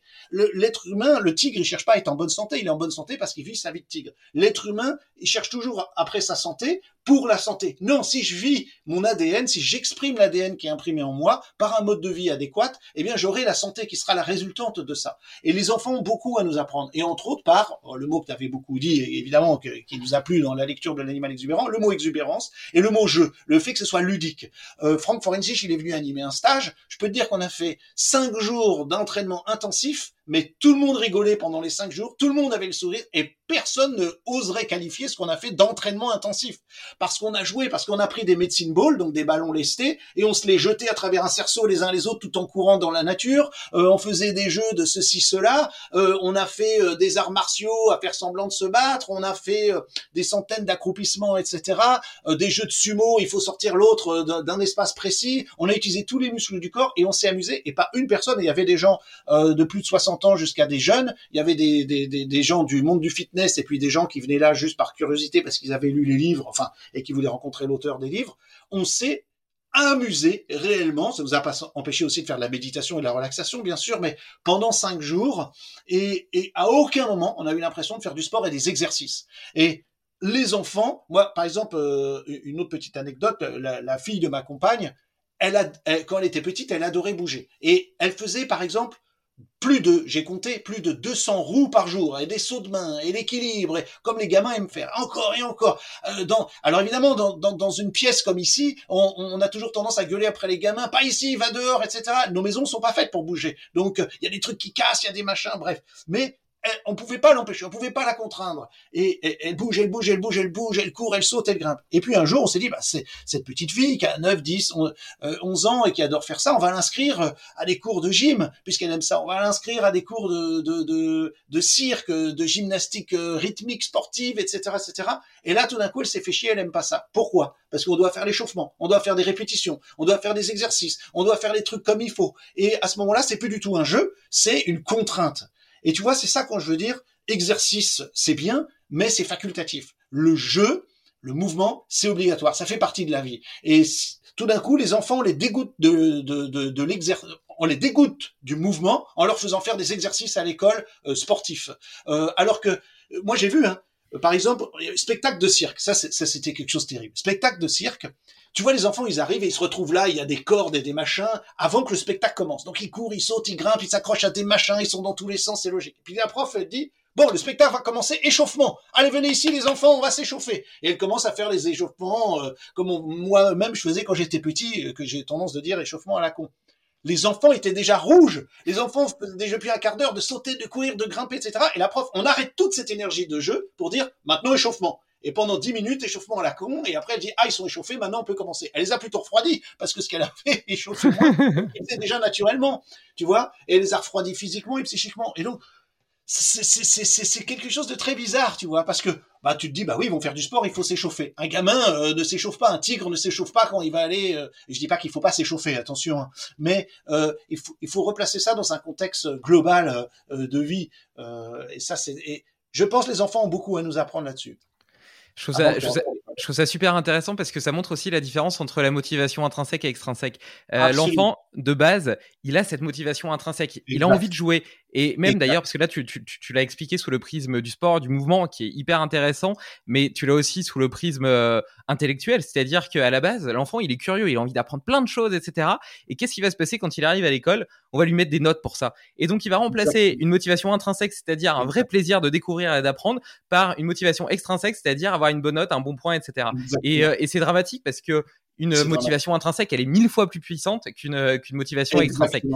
Euh, et, et, j'ai la chance d'avoir une petite fille, bon, qui est pas encore à l'école, mais qui a 20 mois. Et, euh, et c'est très très vrai ce que tu dis. En l'observant, tu, tu vois quels sont les, les, instincts de base de l'homme. Alors effectivement, elle est tout le temps en squat, euh, elle se met en ZZ, elle se met, elle fait des chiens tête en bas, et puis surtout, elle adore escalader, elle adore jouer, elle adore, tu vois, déjà ces côtés un peu chasseur-cueilleur cueillir des choses dans le jardin, goûter. Si elle aime pas, rejeter. Si elle aime bien manger, tu vois, il y a déjà, elle a, il y a pas de problème, tu vois. Il y a déjà ça. Quand, quand, euh, quand je mange un poulet, par exemple, euh, ou une côte de bœuf, bon, ça m'arrive pas tous les jours, mais ça m'arrive de temps en temps. Et eh ben, euh, il reste l'os. Et eh ben, elle veut manger l'os, alors que alors que je lui ai jamais montré, tu vois. C'est elle naturellement qui a envie de manger l'os et elle est pas en train de se dire ah c'est bah, c'est dégueulasse, il y a plein de cartilage, il y a de la peau, etc. Ce qu'un humain adulte et éduqué ferait, euh, un, humain adulte et éduqué, il va se dire ouais c'est dégueulasse et tout, il y a du gras machin, ou il va se dire ouais j'ai pas une bestiole derrière les mains. Elle au contraire, elle est là, elle est toute contente avec son os et si tu lui donnes pas son os, elle pleure, tu vois, parce que voilà, il y a un côté, t'es programmé pour ça, quoi. Et, et j'en reviens à un keyword que j'aime beaucoup et qui pour moi a changé beaucoup de choses, c'est euh, la normalité. Est-ce que c'est normal de Et tu peux te poser cette question-là pour toutes les pour toutes les choses que tu fais dans ta vie et tu peux te la poser sous différents niveaux de, de référentiel. Tu peux te demander est-ce que c'est normal de par rapport à mon par rapport à l'animal humain que je suis? Mais tu peux aussi te demander est-ce que c'est normal que par rapport à la civilisation, par rapport à l'écologie, à ma conscience écologique, etc. Et avec ces, ces différents niveaux de lecture, tu peux remettre en cause plein d'habitudes qui, en réalité, ont été héritées sans que tu les aies choisis et sans qu'elles te conviennent forcément, tu vois. et tu peux remettre en cause plein de choses. Par exemple, est-ce que c'est normal d'acheter du muscle cellophané? Et à l'inverse, est-ce que c'est normal de pas manger de foie, de d'abat, etc. et de trouver ça dégueulasse? Est-ce que c'est normal de me laver avec du savon? Tout simplement, un truc tout con, tu vois. Mais euh, moi, je me suis toujours lavé avec du savon. Et un jour, euh, j'ai reçu euh, Loïc Puisson sur ce podcast qui m'a dit non, moi, je me lave juste avec de l'eau. et puis de temps en temps, je mets de l'huile pour hydrater un peu ma peau, etc. Et puis, pas, et puis pour hydrater, pas pour hydrater la peau, ça hydrate pas l'huile, mais c'est, c'est, c'est très important pour la peau. Il faut mettre de l'huile, justement, parce que les gens mettent des crèmes hydratantes alors que ça marche pas comme ça. C'est l'huile qui est importante. Tu as tout à fait raison pour protéger le film lipidique de la peau. Ouais, ouais. Mais en guise d'hydratant. Excuse-moi, t'as Oui, enfin, oui, non, t'as raison. Pour, pour, pour, ça, ça, doit être pour la, la double membrane phospholipidique. Exactement, des... exactement. bien sûr. Mais, euh, mais, effectivement, j'ai fait des petits raccourcis physiologiques. Tu fais bien de, de repréciser les choses. Et tu vois, il me dit ça, et puis je me dis, c'est vrai, euh, dans la nature, les animaux, euh, est-ce qu'ils utilisent du savon Non, ils se nettoient, oui, oui, ils se nettoient avec de l'eau, etc. Je vois mon chat se nettoyer, euh, tu vois les oiseaux dans les flaques, etc. Mais est-ce qu'ils utilisent du savon? Bah non, pas forcément. Est-ce que je dois forcément en utiliser? Bah peut-être pas. Donc je fais le test, je fais l'expérience pendant euh, pendant pendant plusieurs semaines. Au début, c'est vrai que euh, tu vois, je transpire plus, je sens mauvais, etc. Puis après deux semaines, tu vois, le microbiote de ta peau, il se régule. Et maintenant, euh, ça fait quatre mois ou cinq mois que j'ai pas utilisé de savon et je sens pas mauvais. J'ai fait la même expérience avec le, le, déodorant. Et ça, par contre, ça a été un échec. Je me suis aperçu que malgré tout, si je mettais rien, eh ben, je t'as as forcément une odeur de transpiration, surtout si tu bouges pas mal. Et moi, j'habite dans le sud de la France, donc il fait chaud. Mais mmh. mais du coup, je me suis fait un déodorant maison avec de l'huile de coco, un peu de bicarbonate et de l'huile essentielle de menthe poivrée. Et, et, tu vois, et comme ça, petit à petit, tu, tu remets en, en, en, Et donc voilà, et par rapport, je parlais au, des, du muscle. Donc euh, tu vois, il y, a, y, a, des régimes en ce moment à la mode qui sont par exemple les régimes carnivores. Pendant tout un temps, ça a été le véganisme, euh, le plant-based, etc. Maintenant, c'est le régime cétogène et le régime carnivore. Et le régime carnivore, je veux bien, tu vois, effectivement, euh, il y, y, a eu tellement... Quand tu t'intéresses au régime paléo, il y a eu tellement de civilisations différentes à différents endroits de la planète, etc., qu'il y a eu autant de régimes différents. Donc, tu peux très bien imaginer certains qui étaient plutôt à tendance végétarienne, d'autres qui étaient plutôt à tendance euh, carnivore. Et en fonction des opportunités qu'ils avaient, eh ben, ils faisaient évoluer leur régime. Mais le carnivore de l'époque, qu'est-ce qu'ils mangeaient Ils mangeaient pas le muscle, ils mangeaient les abats, etc. Donc, et quand tu regardes la richesse nutritionnelle des abats par rapport aux muscles de bœuf que tu achètes dans, dans les magasins, bah ça a rien à voir. Ça a rien à voir. Donc aujourd'hui, faire un régime carnivore en disant je mange que des steaks, non, c'est absurde. Après, un régime carnivore où tu manges peut-être de, de, la cervelle, du foie, du cœur, etc. Pourquoi pas? Peut-être que là, ça se discute, tu vois. Mais et donc, je pense que rajouter ces couches de de réflexion et, et, de se de, vraiment de se dire on est un animal humain la nature est extrêmement bien faite. Tu vois je parlais de l'exposition au soleil le matin qui permet euh, qui permet de réguler euh, l'horloge biologique de stimuler les mitochondries etc mais le fait de marcher pieds nus par exemple euh, avec les ions négatifs de la terre ça permet de décharger nos ions positifs et potentiellement de réduire l'inflammation. Enfin, y a, et donc tiens le soleil ça a aussi des effets sur la sur la sérotonine, le fait de trouver ce paysage beau sur les endorphines et donc d'avoir une meilleure humeur. Et donc en réalité, on vit dans un monde qui est malade, où les gens sont déprimés, sont obèses, ont des, sont limités dans leur capacité de mouvement, etc. Mais pourquoi? Et, on invente des médicaments, etc., pour les aider à aller mieux. Plein de devices, des salles de sport, des trucs toujours plus perfectionnés, des montres cardio fréquence mètre. Et j'en ai parce que moi, j'adore euh, cette idée de mieux comprendre comment mon corps fonctionne. J'ai un petit bracelet ici, là, qui calcule euh, mes cycles de sommeil, ma VRC, etc. Mais je le fais pas dans une logique de mettre en mouvement. Je le fais dans une logique d'expérimentateur et de scientifique, entre guillemets scientifique, parce que j'adore comprendre qui je suis, comment je fonctionne et quelles, quelles habitudes ont tels impacts sur moi. Mais donc, j'en reviens à nos moutons. Tout ça, n'aurait aucun intérêt si on s'écoutait un peu plus et qu'on vivait un petit peu plus, comme tu le précisais très bien, et je conclurai là-dessus parce que je trouve ça magnifique, si on était un tigre qui vit sa vie de tigre, tout simplement. C'est ça, ça, exactement, tout à fait. Mais, mais, mais la différence, c'est que le tigre, euh, tu lui ouvres la cage, il sait ce que c'est que la vie de tigre. Nous, la cage, c'est nous qui l'avons construite, on peut l'ouvrir, mais on ne sait plus comment faire. Donc on est obligé de faire des stages de, de bushcraft, des stages de survie, des stages de retour à la nature, euh, des stages de développement personnel pour retrouver notre enfant intérieur. On est tellement euh, formaté qu'on ne sait plus ce que c'est. On a été trop dressé, on s'est on s'est trop auto dressé euh, et du coup euh, on sait plus ce que c'est que notre vie de tigre et notre vie d'humain évidemment. Donc et, et, si tu regardes à l'école par exemple, on va euh, moi, je me rappelle à l'école, euh, tu as appris effectivement la préhistoire. La préhistoire, peut-être, ça nous a pris, euh, allez, on va dire, dans le meilleur des cas, un trimestre quand tu étais tout petit. Et puis ensuite, on a pris tout le reste de ta scolarité pour apprendre tout le reste de l'histoire. C'est-à-dire que euh, et encore, le temps le plus, c'est l'histoire proche. C'est-à-dire que, par exemple, moi, j'ai passé énormément de temps à étudier la Deuxième Guerre mondiale, etc. etc. Voilà, l'histoire proche de nous, ça nous prend beaucoup de temps. Et donc, du coup, ça nous déforme complètement les choses parce qu'on croit que l'histoire humaine, c'est l'histoire récente. Et on oublie, euh, d'abord, on oublie tout ce qui est préhistoire parce que, quand même, si on prend ne serait-ce que Homo sapiens, c'est 300 000 ans. Donc, l'agriculture, l'invention de l'agriculture, c'est plutôt, euh, alors, chez nous, en tout cas, c'est plus récent, mais dans le bassin méditerranéen, ça remonte peut-être à 8000 ans. Chez nous, c'est implanté plutôt 6000 ans. L'écriture est un peu derrière. Donc nous, on ne parle que d'histoire, c'est-à-dire à partir de l'invention de l'écriture, c'est-à-dire genre 2-3 000 ans avant Jésus-Christ. Donc on étudie, euh, voilà, euh, les Grecs anciens, etc. Là, la civilisation commence là. Mais attends, c'est rien c'est rien cette civilisation. C'est juste pour l'instant une expérimentation, une parenthèse, l'agriculture et le monde de l'agriculture et le monde sédentarisé. C'est pour l'instant une parenthèse dans l'histoire humaine. Visiblement, cette parenthèse va bientôt se refermer euh, avec la dernière goutte de pétrole, de gaz, d'uranium, etc., qui ne saurait tarder. Même si c'est encore deux ou trois siècles, ça ne saurait tarder. Et on va retomber dans quoi? Ben, On va retomber dans forcément autre chose. Alors, euh, je ne dis pas, on sait, je peux pas savoir, je suis pas un futurologue et on se, on se moque bien de ces futurologues de toute façon. Mais euh, c'est pour dire que l'être humain a vécu pendant tellement longtemps, mais ça n'est même pas enseigné à l'école. La préhistoire, en plus, on enseigne des vieux trucs, la préhistoire a complètement changé ces dix dernières années en termes de, connaissances, de, savoir comment on vivait, etc. Et combien même on voudrait revenir au paléo, et oui, j'ai fait le régime paléo pendant longtemps, etc., et cétogène, et, etc. Avant, avant j'ai été vegan, crudivore, végétalien, j'ai essayé plein de trucs.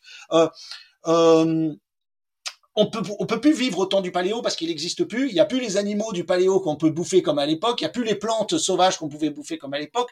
Donc il faut aujourd'hui trouver euh, une manière de vivre qui euh, relie à la fois, qui permet à notre ADN de s'exprimer dans le monde dans lequel on est. Euh, je, même si je vais me promener en forêt, ce sera jamais une forêt sauvage. Ce sera pas une, une forêt du paléo. Ce sera une forêt moderne, euh, domestiquée avec des essences d'arbres qui n'existaient pas avant quelques décennies ou quelques siècles. Donc il faut reconstruire tout ça, ne pas espérer retrouver la vérité dans un monde de vie à l'ancienne qui n'existe plus, mais de savoir effectivement, comme tu le disais, observer autour de nous et de se poser ces questions, est-ce que c'est normal? C'est-à-dire, pourquoi je suis construit, à quoi, euh, parce que euh, mon grand dada, c'est l'évolution, comprendre l'évolution humaine. Donc comment l'évolution des, pas que humaine d'ailleurs, mais de comprendre d'où on vient, comment on s'est façonné, et du coup, qu'est-ce qui est en adéquation avec notre avec notre ADN. Et c'est ça, je pense que exprimer notre ADN intérieur, c'est ça qui est important. Et aujourd'hui, notre monde ne nous permet pas d'exprimer notre ADN intérieur, donc il reste imprimé en nous, et ça nous crée une, une, une inadéquation qui nous rend malheureux,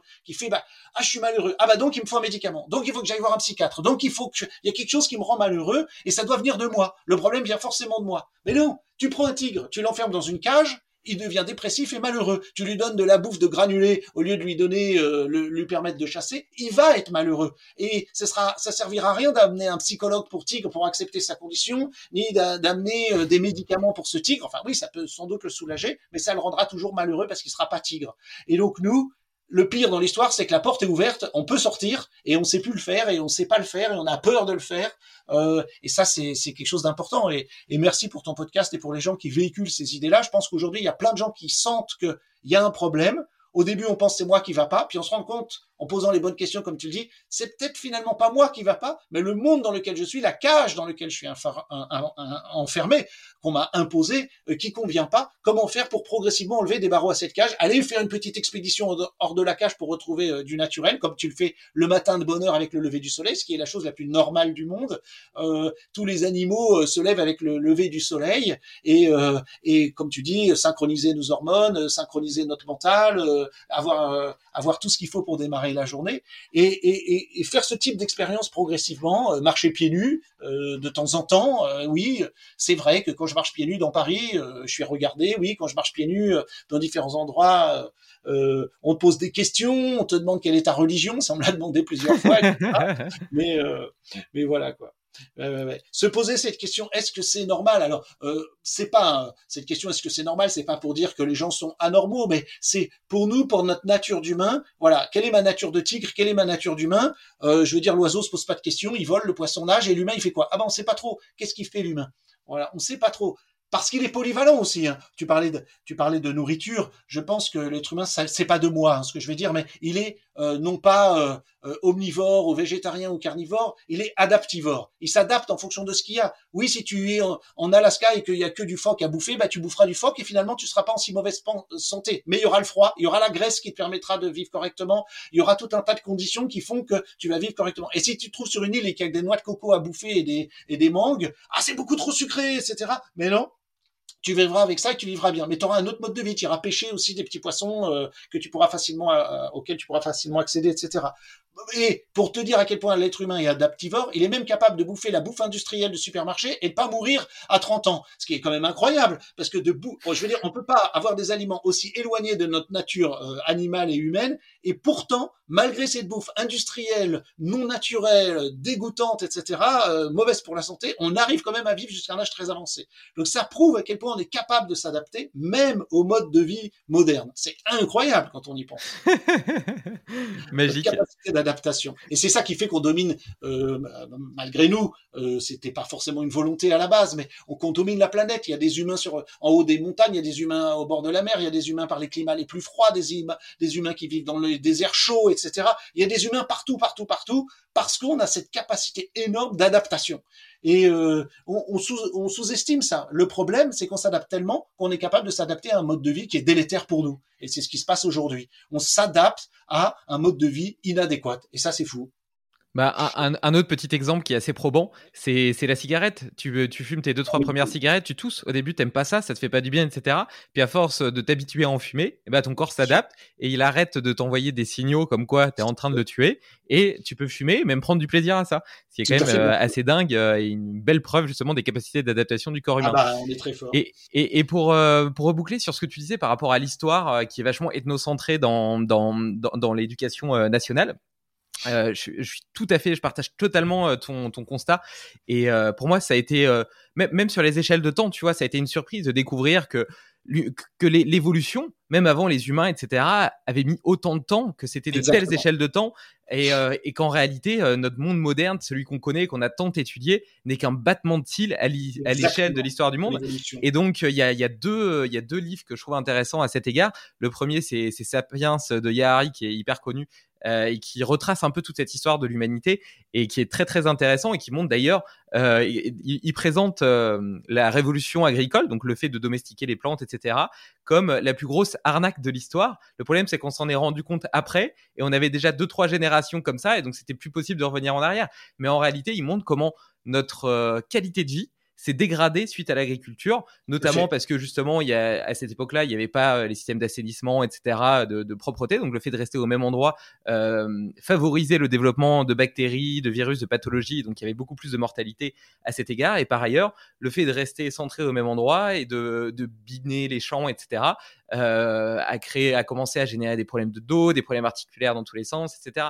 Et donc en réalité, la qualité de vie, elle était euh, elle était, euh, elle était vraiment dégradée. Et le seul avantage évolutif qu'on a eu, c'est que par contre, ça nous a permis euh, de beaucoup plus euh, nous développer, de faire beaucoup plus de bébés, etc. Donc de prendre beaucoup plus de, de, se répandre beaucoup plus sur le monde. Enfin bref. Donc ça, c'est le premier livre, Sapiens. Le deuxième, c'est L'univers à portée de main, qui est un bouquin de vulgarisation physique qui bah, qui permet un petit peu de mieux comprendre aussi quelle est la place de la Terre dans cet univers. bien sûr, on ne sait pas tout, tu vois, mais ça permet de remettre en cause ce qu'on pense être comme acquis et donc de comprendre que notre perception du monde et ce qu'on pense être des, des, faits, euh, des faits classiques et normaux, etc., tu vois, en réalité n'est qu'un, prisme de la vérité et que le monde est beaucoup, beaucoup plus complexe que ce qu'on imagine et que la Terre, en réalité, notre expérience humaine, elle est merveilleuse, elle est magnifique, elle est incroyable, elle est exubérante, pour reprendre ce mot, à tout niveau, mais elle est complètement marginale et que la Terre, c'est juste un petit grain de sable sur les plages infinies de l'univers et, voilà, et on n'est pas aussi important, aussi fort, aussi grand, aussi haut que, ce euh. qu'on croit. Et je pense que c'est important parfois de remettre un peu de perspective dans tout ça et d'arrêter de se croire le centre du monde à tout niveau. Parce qu'on se croit le centre du monde dans notre, sur notre terre, on se croit tout puissant et plus fort que tout le monde. Et d'ailleurs, aujourd'hui, on joue à Dieu avec euh, CRISPR et Dieu sait que pour autant, je trouve ça hyper excitant tout ce qu'on est capable de faire avec CRISPR. Donc CRISPR, c'est ces ciseaux ADN qui permettent de reprogrammer le génome. Je trouve ça génial et en même temps, je trouve ça terrifiant. Mais donc, on commence à jouer à Dieu, tu vois, sur, sur notre propre terre et on voit notre propre terre comme le centre de l'univers, alors que ni l'un ni l'autre ne sont vrais. Et à l'échelle de, à l'échelle du monde, eh ben, euh, l'existence humaine et l'existence d'Homo sapiens restera un battement de cils parce que après, il y aura, on va évoluer ou mourir, mais euh, notre espèce n'est pas vouée à être éternelle, comme n'importe quelle espèce. Et d'ailleurs, tu découvres que dans l'histoire de la Terre, il y a eu des, il y a eu par exemple un moment où les rapports d'oxygène étaient différents. Il y avait, euh, je crois, 32% d'oxygène au lieu de 20% actuellement, et ce qui a permis le développement d'insectes géants qui, euh, étant donné qu'ils n'avaient pas de poumons, ils avaient besoin de plus d'oxygène pour devenir euh, géants, parce qu'ils se captent l'oxygène de l'air par des petits orifices qu'ils ont partout. Enfin bref, et donc tu avais des libellules de 2 mètres, enfin tu avais une, une, flore et une faune qui étaient radicalement différentes de celles qu'on connaît aujourd'hui. Et donc ce monde a existé sur la même planète que celle sur laquelle on vit, il a existé pendant des millions d'années avant de laisser place au monde que nous on connaît. Alors que nous, enfin moi en tout cas, j'avais cette vision. Pour moi, la Terre, même si avant il n'y avait pas forcément d'humains, il y avait des dinosaures, etc. Pour moi, elle avait toujours été telle qu'elle était, et, et quelque part, elle avait toujours eu comme destin d'évoluer pour permettre à l'homme d'arriver. Tu vois, mmh, comme si tout, était prédestiné pour permettre à l'homme de, de, de, de voir le jour. Parce qu'on a fait la révolution euh, où on sait que la planète Terre n'est plus euh, au centre de l'univers, mais on croit toujours que l'homme est au centre de l'univers. Et, euh, et, et, et, je crois que c'est un grave problème. C'est aujourd'hui on est ethnocentré, alors qu'il faut changer ce, ce, point de vue si on veut survivre de toute façon et être euh, biocentré, c'est-à-dire se centrer sur la vie, la vie qui existe depuis des millions et des millions d'années, et nous qui sommes, comme tu dis, qu'un battement de cils et qui sommes voués à disparaître. Mais je pense qu'il y a, y a différents problèmes à ça. D'abord, il y a notre peur de la mort qu'on refuse d'affronter, de, regarder, et donc on veut pas le voir et on a tendance à penser après moi le déluge. Peu importe, c'est mon tour, c'est mon tour et j'en profiterai au maximum et tant pis pour les autres. Et puis il y a le gros problème, je pense, majeur, c'est cette échelle de temps qu'on ne peut pas appréhender. On peut appréhender le temps à notre, à notre échelle de vie. C'est-à-dire que, bah, si je te dis, voilà, dans 10 ans, dans 20 ans, on dit, ah ouais, ouais, 10 ans, 20 ans, ouais, ça fait long. Mais évidemment, c'est même pas une microseconde à l'échelle de, ne serait-ce que de l'évolution humaine ou de l'évolution des espèces. Et nous, on peut pas appréhender. On dit, bah oui, les dinosaures ont vécu pendant des millions d'années et Homo sapiens n'a que 300 000 ans. Et on comprend pas 300 000, c'est quoi un million? Tu vois, à l'école, on avait cette échelle de temps qui disait, voilà, on est là, et puis là, puis là, c'est la préhistoire. Mais sauf que la préhistoire, il faudrait plusieurs mètres pour dérouler le truc, pour comprendre l'échelle de temps par rapport à nous. Mais si on, dénoue après l'échelle des temps géologiques, ben là, on n'a pas la place dans l'école et il faut prendre une carte qui fait des kilomètres pour comprendre ça. Et on ne peut pas appréhender ça.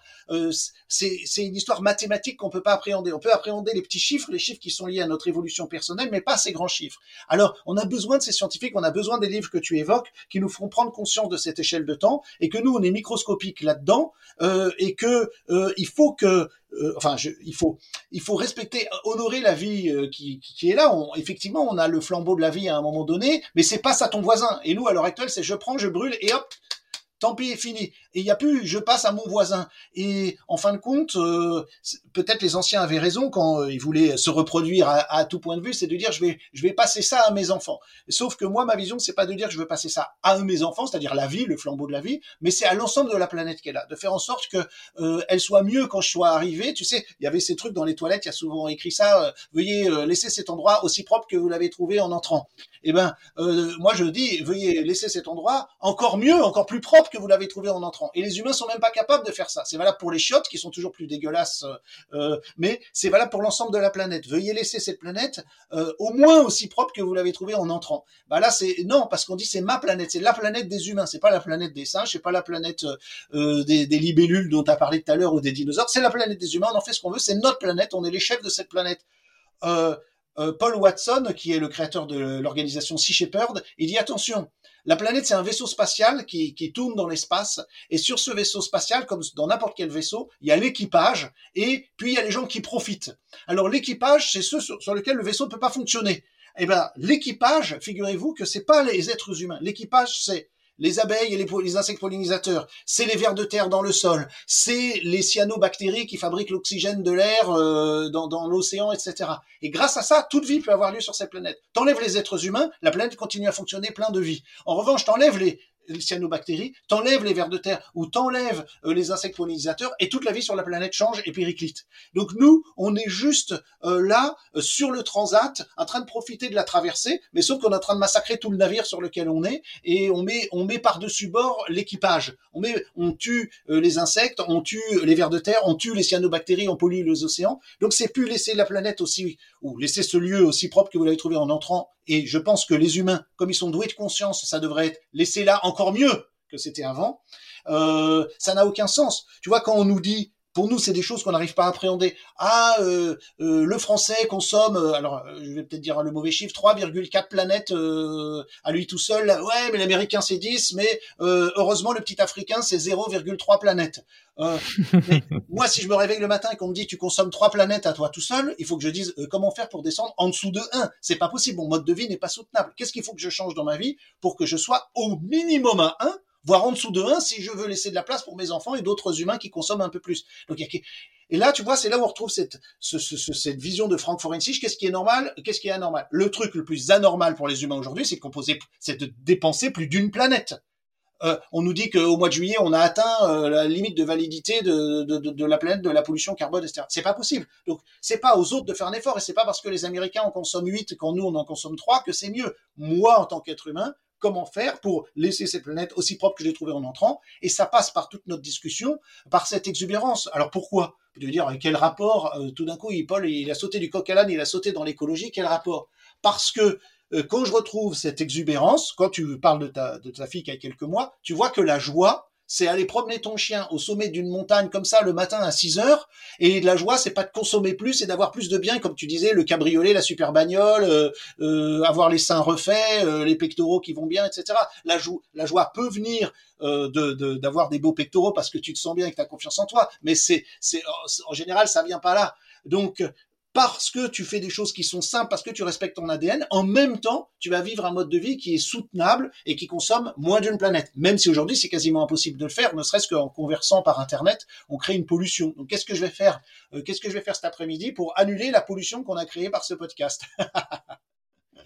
c'est difficile, c'est très difficile. Hein. Euh, c'est comme euh, toute cette notion qu'on a eue sur le sport, l'entraînement, etc. Comment je fais pour concilier le mode de vie moderne, euh, de la facilité, avec mon ADN qui me dit mais non, il faut, il faut, il faut aller chasser ce matin. T'es pas allé chasser. T'as as, pris des calories ou tu vas prendre des calories très très denses sans avoir fait le moindre effort. Il y a quelque chose qui cloche. Comment, comment prendre en quelques bouchées des centaines de calories sans avoir en, en dépensé aucune pour faire l'effort pour pour, euh, pour attraper ses calories.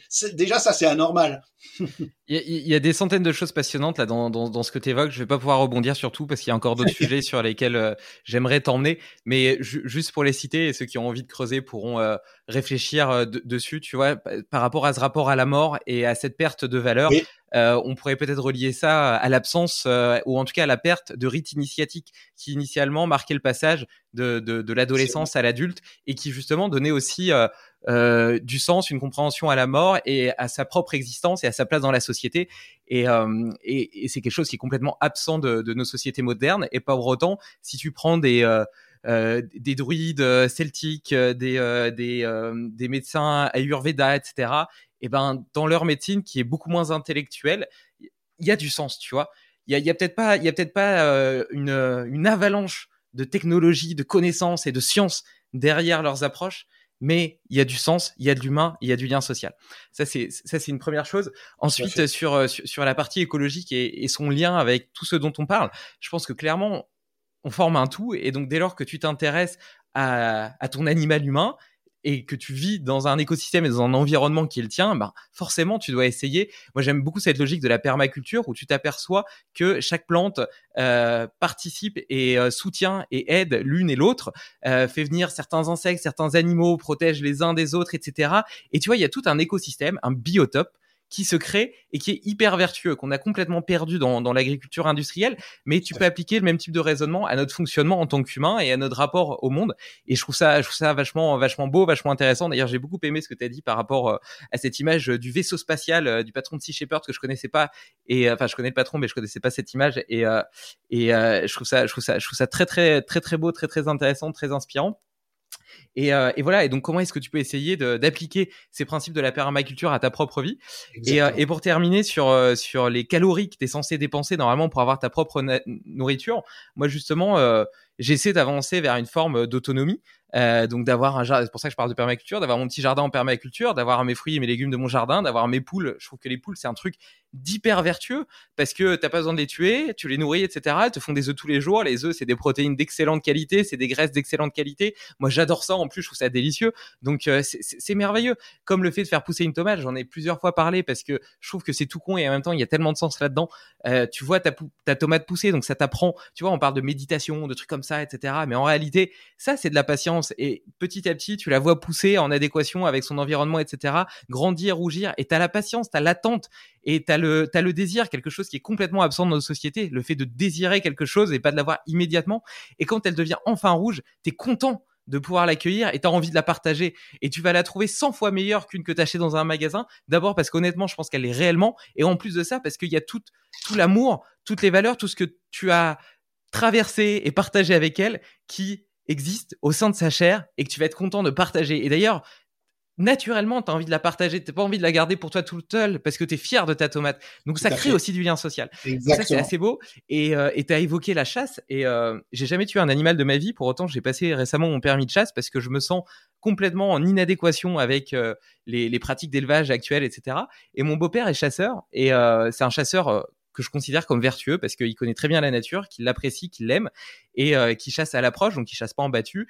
Il y va et parfois il passe trois jours en montagne et il tire rien, tu vois, alors qu'il a vu des animaux parce qu'il a son code d'honneur, qu'il tue que des, vieilles bêtes, que euh, ces prélèvements servent à la régulation de certaines populations, notamment de chamois, d'isards, de mouflons quand ils viennent trop nombreux, ils ont tendance à développer des maladies. Et d'ailleurs, je fais juste une parenthèse, mais on pourrait faire un parallèle avec l'humain, parce qu'il y a des scientifiques qui montrent que l'explosion de la population mondiale génère naturellement des épidémies. On a eu le Covid et peut-être que ça s'est échappé d'un labo chinois ou pas, j'en sais rien et j'ai pas envie du tout de rentrer dans ce débat-là.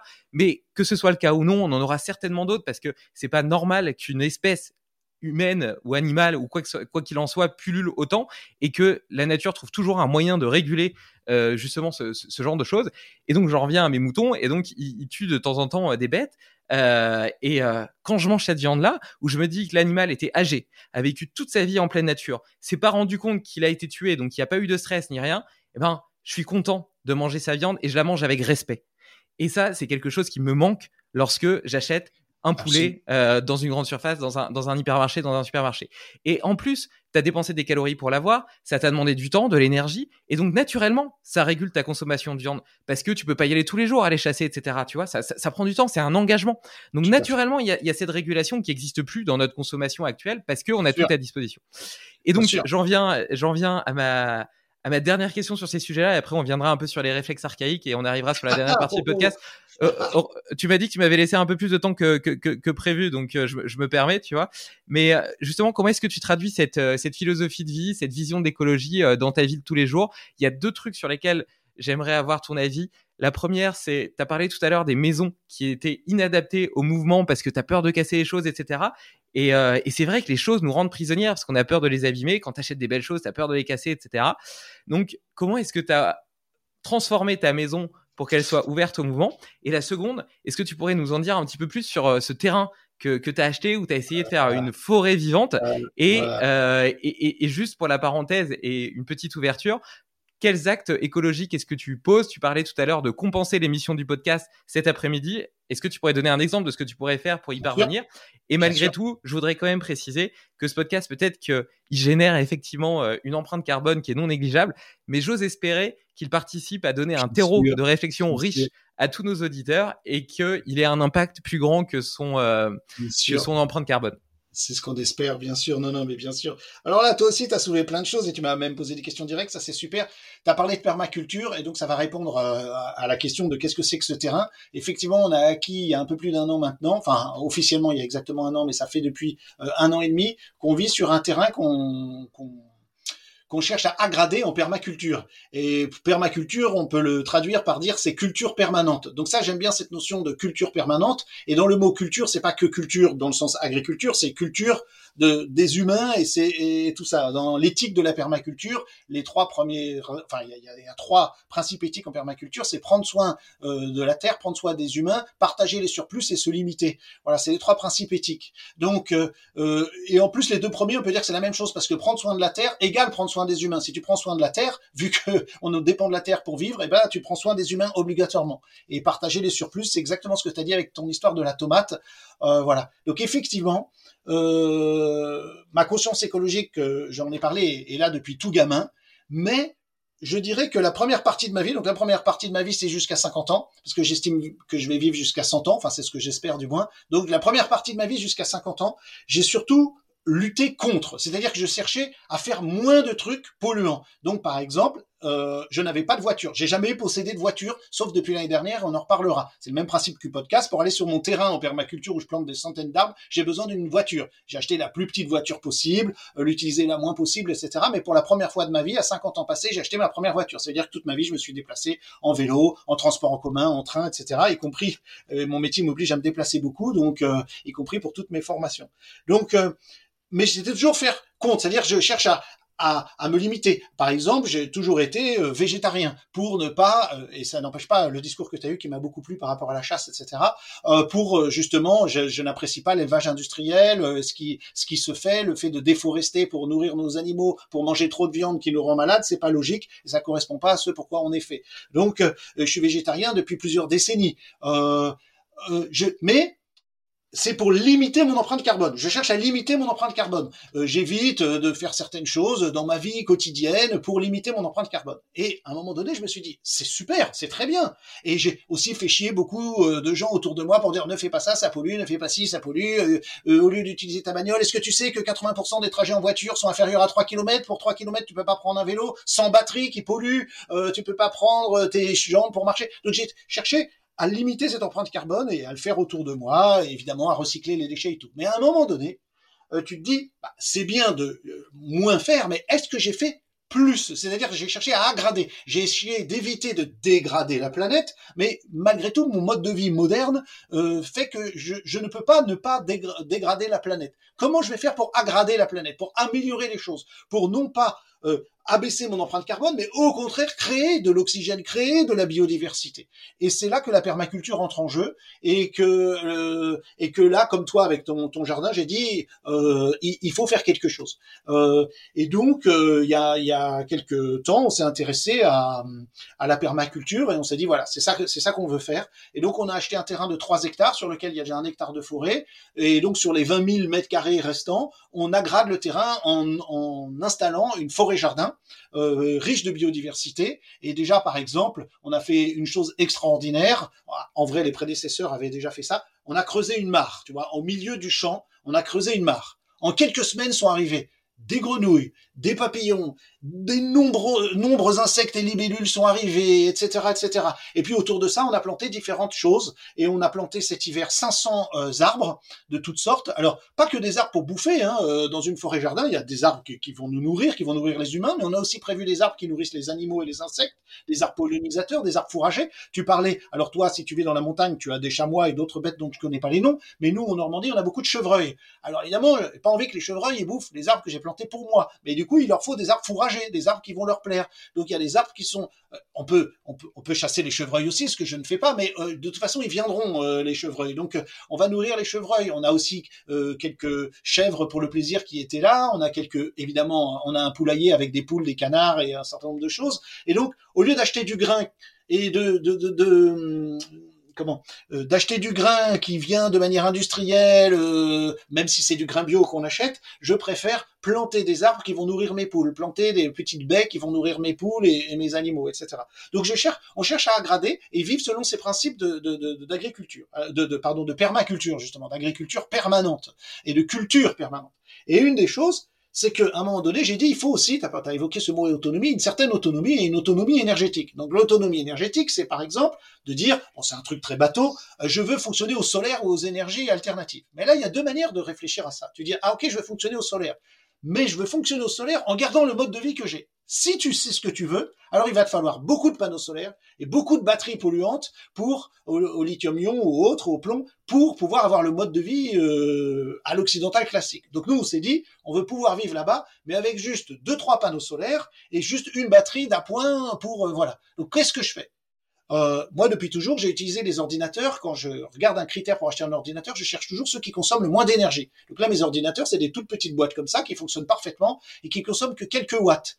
Euh, les ampoules, ça fait depuis longtemps euh, qu'elles ne consomment que quelques watts. Et autour de nous, enfin, dans, notre vie, on a dit quelles sont toutes les machines qu'on peut remplacer qui nous aident. Hein? Tu sais bien que les experts disent que nous vivons avec plus d'une centaine d'esclaves grâce au pétrole à notre disposition. Donc, comment je fais pour rendre ces esclaves euh, à, à, leur propre vie et pour vivre sans esclaves?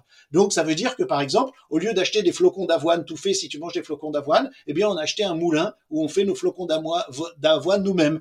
effectivement, tu as parlé des poules, qui est un instrument d'autonomie absolument génial qui est un outil extrêmement génial, mais on, cherche à remplacer toutes les machines qu'on avait par des versions mécaniques. Alors tu vas me dire, c'est fou, mais non, parce que au lieu d'aller faire la gym, eh bien déjà le matin tu peux moudre tes céréales, tu peux euh, pomper ton eau, et c'est pas une blague, pour euh, pour ça, parce qu'on consomme trop d'eau. Donc si tu as un petit château d'eau, c'est-à-dire si tu as un ballon d'eau, euh, mais que nous on va utiliser et que tu vas pomper toi-même ton eau le matin pour la journée, je sais combien de litres d'eau je vais utiliser dans ma journée, et en plus j'ai fait cinq minutes de bah de quoi? Comment on pourrait appeler cet exercice en gym de, de flexion, extension, voilà, exactement, de curl, etc.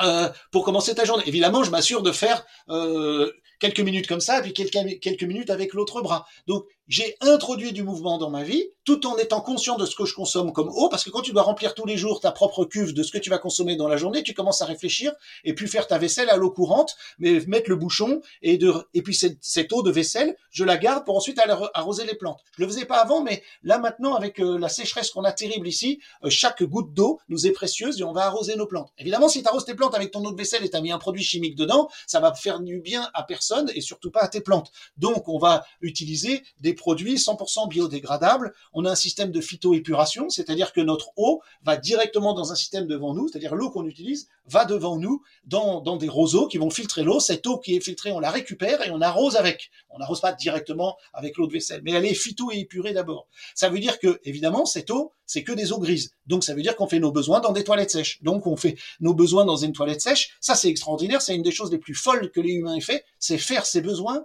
dans de l'eau potable. C'est-à-dire que euh, il n'y a que 3% d'eau potable sur cette planète et on va chier dedans. C'est-à-dire que on va nettoyer l'eau pour pouvoir la boire et chier dedans et ensuite cette eau, il va falloir la retraiter parce qu'il y a plein de polluants dedans qu'on a créé en, chier, en chiant dedans alors qu'on manque d'eau sur cette planète. C'est quand même fou. Et à côté de ça, l'agriculteur va acheter des intrants pour mettre sur son champ parce que ça manque de fertilité. Alors que si tu veux boucler la boucle, eh bien, tu manges des aliments sains. Évidemment, si tu prends des tas de médicaments euh, et des produits chimiques, tu vas faire, tu vas faire du, du caca et du pipi, plein de produits chimiques et de médicaments. Tu vas excréter des, des, des produits chimiques. Mais à partir du moment où tu as un mode de vie sain, tu, ça limite beaucoup tes besoins en médicaments. Ça fait pas mal de temps que j'en ai pas pris. Euh, D'ailleurs, toute ma vie, j'en ai pas pris beaucoup.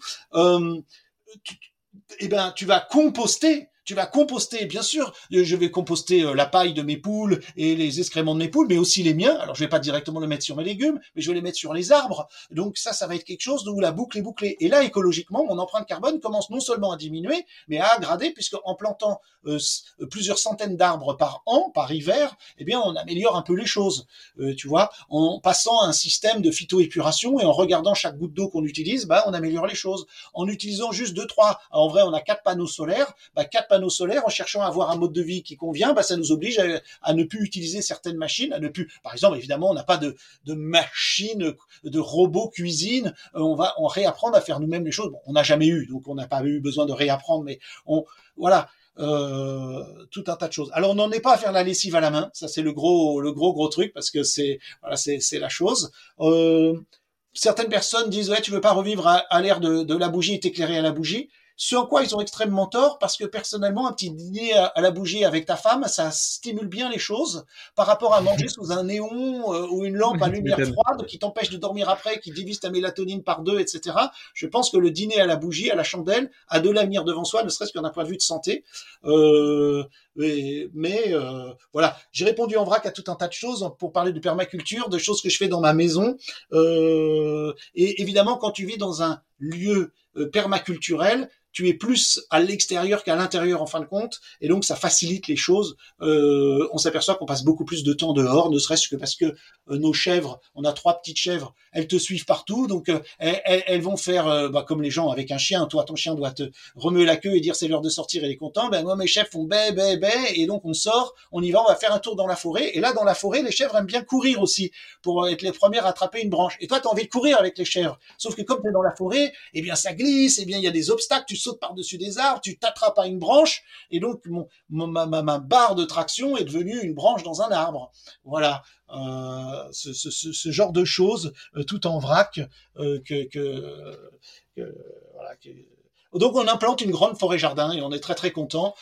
Bien sûr, bien plus grande que ce qu'il ne faudrait pour pour deux ou trois humains, mais on veut partager ça avec le voisinage, avec des gens, inviter des gens sur notre terrain pour montrer comment on fait et comment chacun parce que là, évidemment, on a, on a vu les choses en grand, on a acheté 3 hectares, mais avec quelques centaines de mètres carrés, avec un balcon, tu peux faire de la permaculture, tu peux aggrader les choses, tu peux planter, tu peux euh, réfléchir à ton mode de vie de A jusqu'à Z en disant est-ce que c'est normal, est-ce que c'est normal de chier dans l'eau, euh, est-ce que c'est normal euh, de faire toutes ces choses qu'on fait? Et là, en se posant, comme tu disais en commençant cet entretien, des questions constamment, tu te rends compte de plein plein de choses. Et ça n'a absolument pas une vision de jugement et de dire c'est mal, c'est bien, c'est pas, c'est dire normal, c'est dire est-ce que je vis ma vie de tigre, est-ce que je vis ma vie d'homo sapiens ou, ou, pas. Et c'est pas de dire ça c'est mal et ça c'est bien avec un jugement ah je fais mal les choses ou moi je fais mieux que les autres. Absolument pas. On n'a que notre conscience personnelle pour nous pour évaluer ce qu'on considère comme bien ou mal. Euh, toi tu me parles de chasse et moi je suis végétarien depuis des décennies. Euh, je considère pas ça mal parce que je considère que au contraire la chasse, en tout cas telle que tu l'as décrite, évidemment, c'est quelque chose qui s'est toujours fait et qui est plutôt une bonne chose. D'ailleurs, euh, le tigre va chasser non pas l'animal jeune et vigoureux, mais le vieil animal, effectivement, euh, qui est en fin de vie et qui euh, ne peut plus aider le troupeau et va et va contribuer à améliorer euh, les choses. Mais là, aujourd'hui, évidemment, c'est plus ce qu'on fait.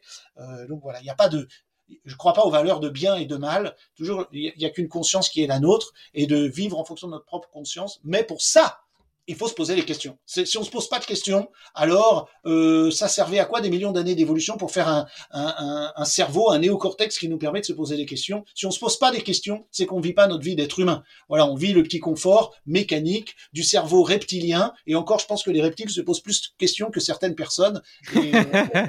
Bon, attention, hein, des fois, je, regrette un peu de me poser trop de questions et je me dis, ah, comme j'aimerais bien vivre une vie où je me pose pas de questions et je vis mon truc dans mon coin euh, peinard, sans me poser des questions, consomme et tais-toi. Mais on peut pas revenir en arrière euh, une fois qu'on on s'est, comme tu le sais très bien, engagé dans cette démarche euh, et on a envie de la partager parce que c'est, de la joie de vivre qu'on a envie de partager et voilà quoi.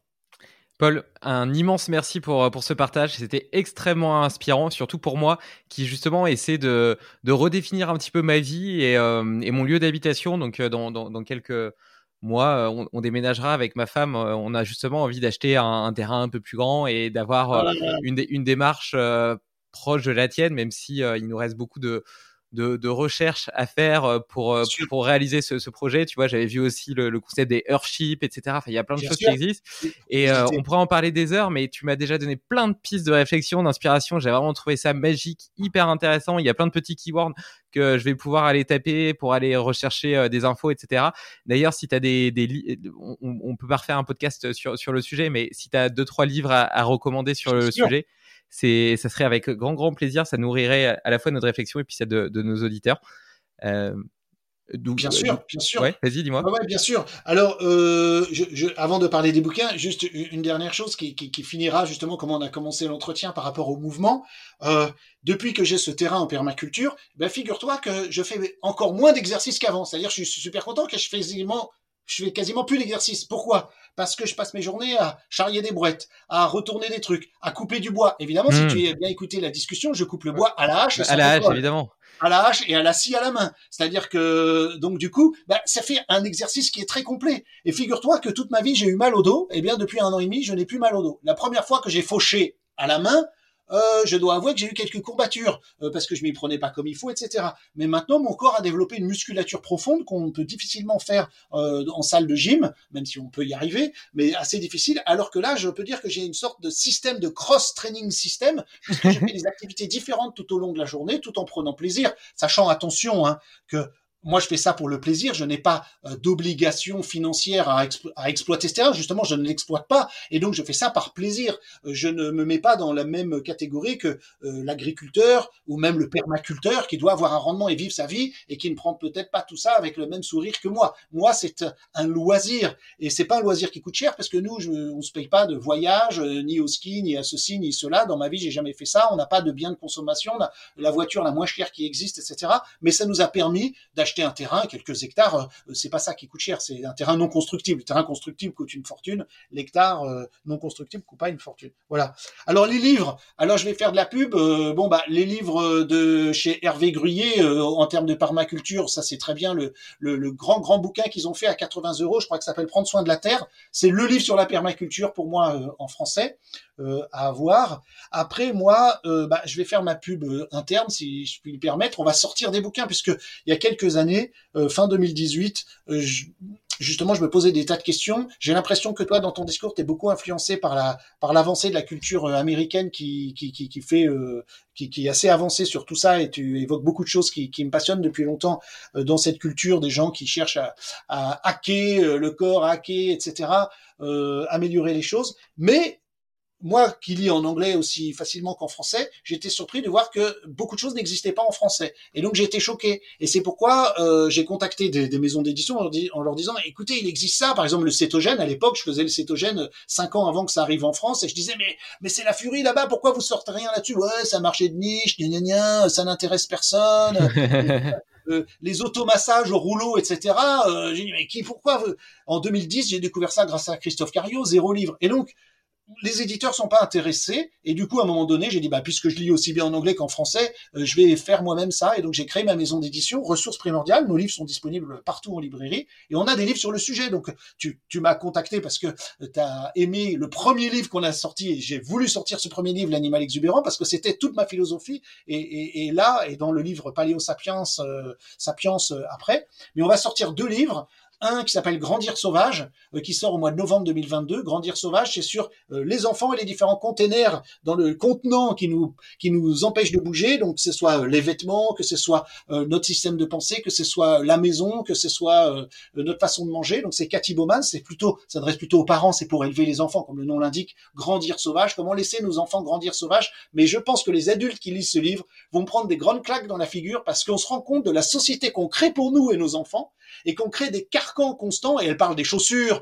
et elle parle de, de tout un tas de choses qu'on a évoquées, et plein d'autres encore, et elle fait, et pourquoi je me permets de citer ce livre, premier chapitre, c'est la permaculture. Elle dit voilà, le permaculteur, il se contente pas de faire pousser les trucs dans une serre. Au début, tu fais peut-être tes semis dans une serre, et ensuite, tu dois sortir ces semis parce que ces plantes, elles doivent subir les différents éléments. Leur ADN est programmé pour avoir la pluie, pour avoir le soleil, pour avoir le vent. Et si tu fais pas ça, ces plantes vont grandir et être faibles. Mm.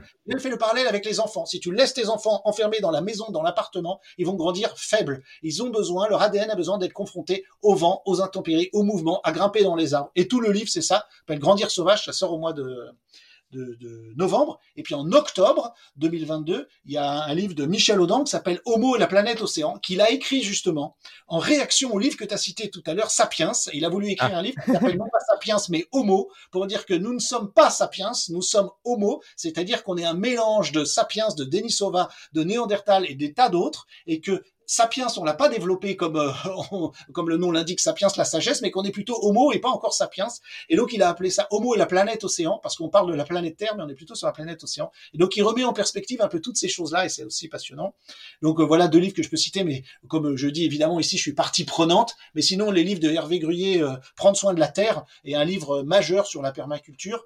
On va sortir alors normalement en 2023 ou fin 2023 la grande encyclopédie, c'est le vrai titre du livre a priori, euh, des forêts-jardins comestibles. Voilà, qui ah, est la référence mondiale sur les forêts-jardins en permaculture, en quatre tomes, euh, peut-être en quatre tomes ou on verra ou en deux tomes comme l'édition anglaise, Edible Forest Garden.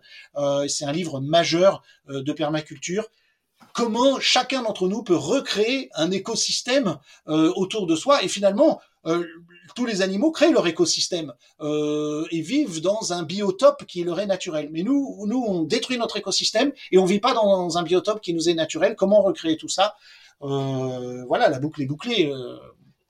Par rapport au début de la, conversation. Quoi. Ouais, bah, merci, merci pour toutes ces belles euh, recommandations. Donc, euh, tu le sais, je te l'ai dit, euh, j'adore ta maison d'édition. J'ai regardé un ah, petit peu tous les titres que, que tu as traduits et c'est vraiment merveilleux de pouvoir apporter au monde ces, ces, ces sources de connaissances, d'inspiration, de philosophie qui sont peut-être moins connues, moins diffusées, mais qui moi m'ont marqué énormément parce que elles ont elles ont révélé à la lumière des choses que je pensais déjà personnellement, mais euh, qui était qui était en vase clos à l'intérieur de moi-même, tu vois. Et donc euh, le fait de m'apercevoir que d'autres euh, réfléchissaient comme ça, et puis le fait de, de prendre du recul aussi avec certaines métaphores, etc. Parfois qui sont bien trouvées. Tu évolues aussi dans ta réflexion et, et je trouve ça merveilleux. Tout à l'heure, quand tu parlais du fait de couper le bois avec la hache, justement, tu vois, parfois je me projette dans ma nouvelle vie et, et j'en parlais à mon petit frère et puis je lui disais, tu vois, ouais, je m'imagine bien couper le bois à la hache, etc. Et ça fait ma séance de sport, tu vois.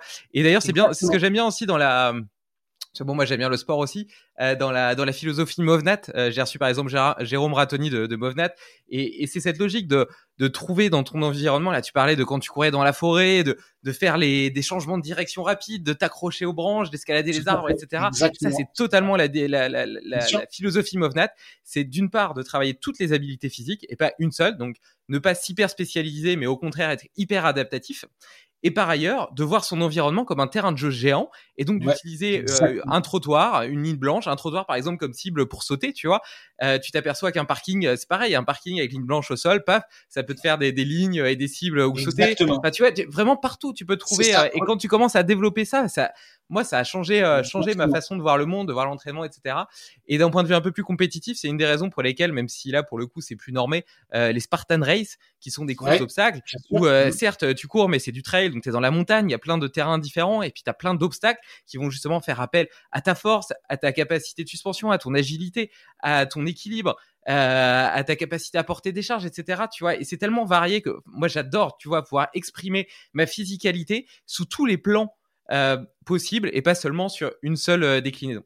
Donc, euh, donc voilà, donc c'est merveilleux tout ça. Je suis, vraiment content que, et je te remercie vraiment d'apporter, ouais, d'apporter toute, toute cette philosophie en France pour les pour les mauvais anglophones que nous sommes.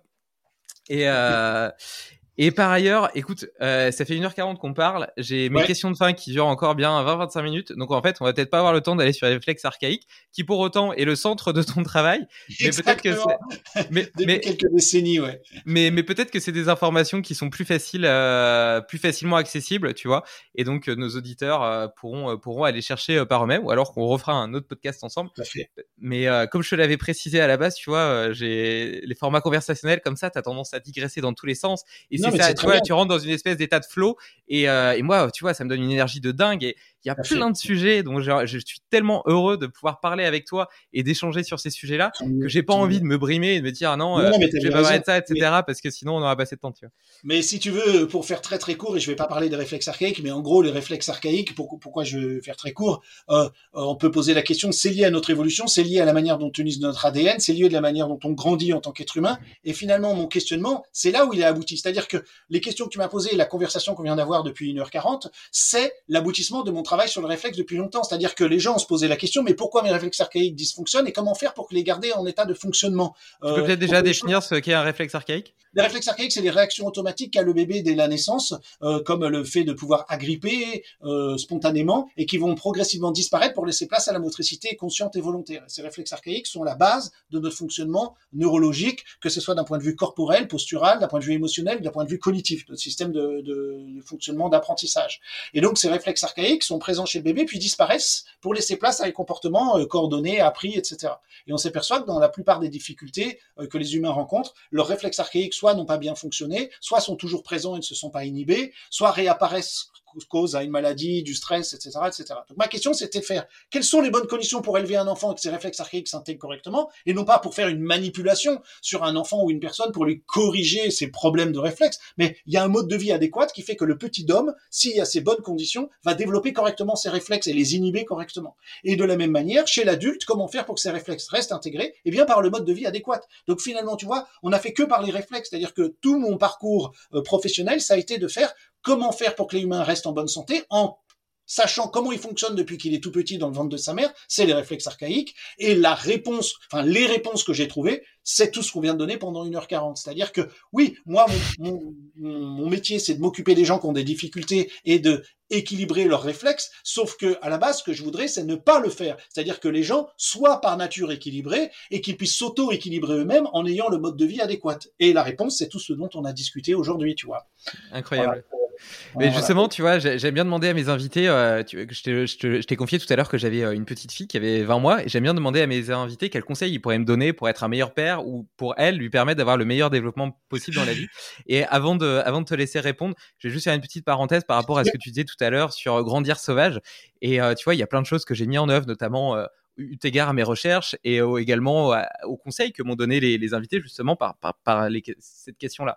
Et donc notamment, elle a toujours, elle a marché pieds nus euh, le plus possible. Quand je lui mettre des chaussures, c'est des par Foot, donc euh, des chaussures avec assez évasées euh, à l'avant pour qu'il y ait de la place pour ses orteils et puis avec des semelles assez, mm. voilà exactement, suffisamment fines.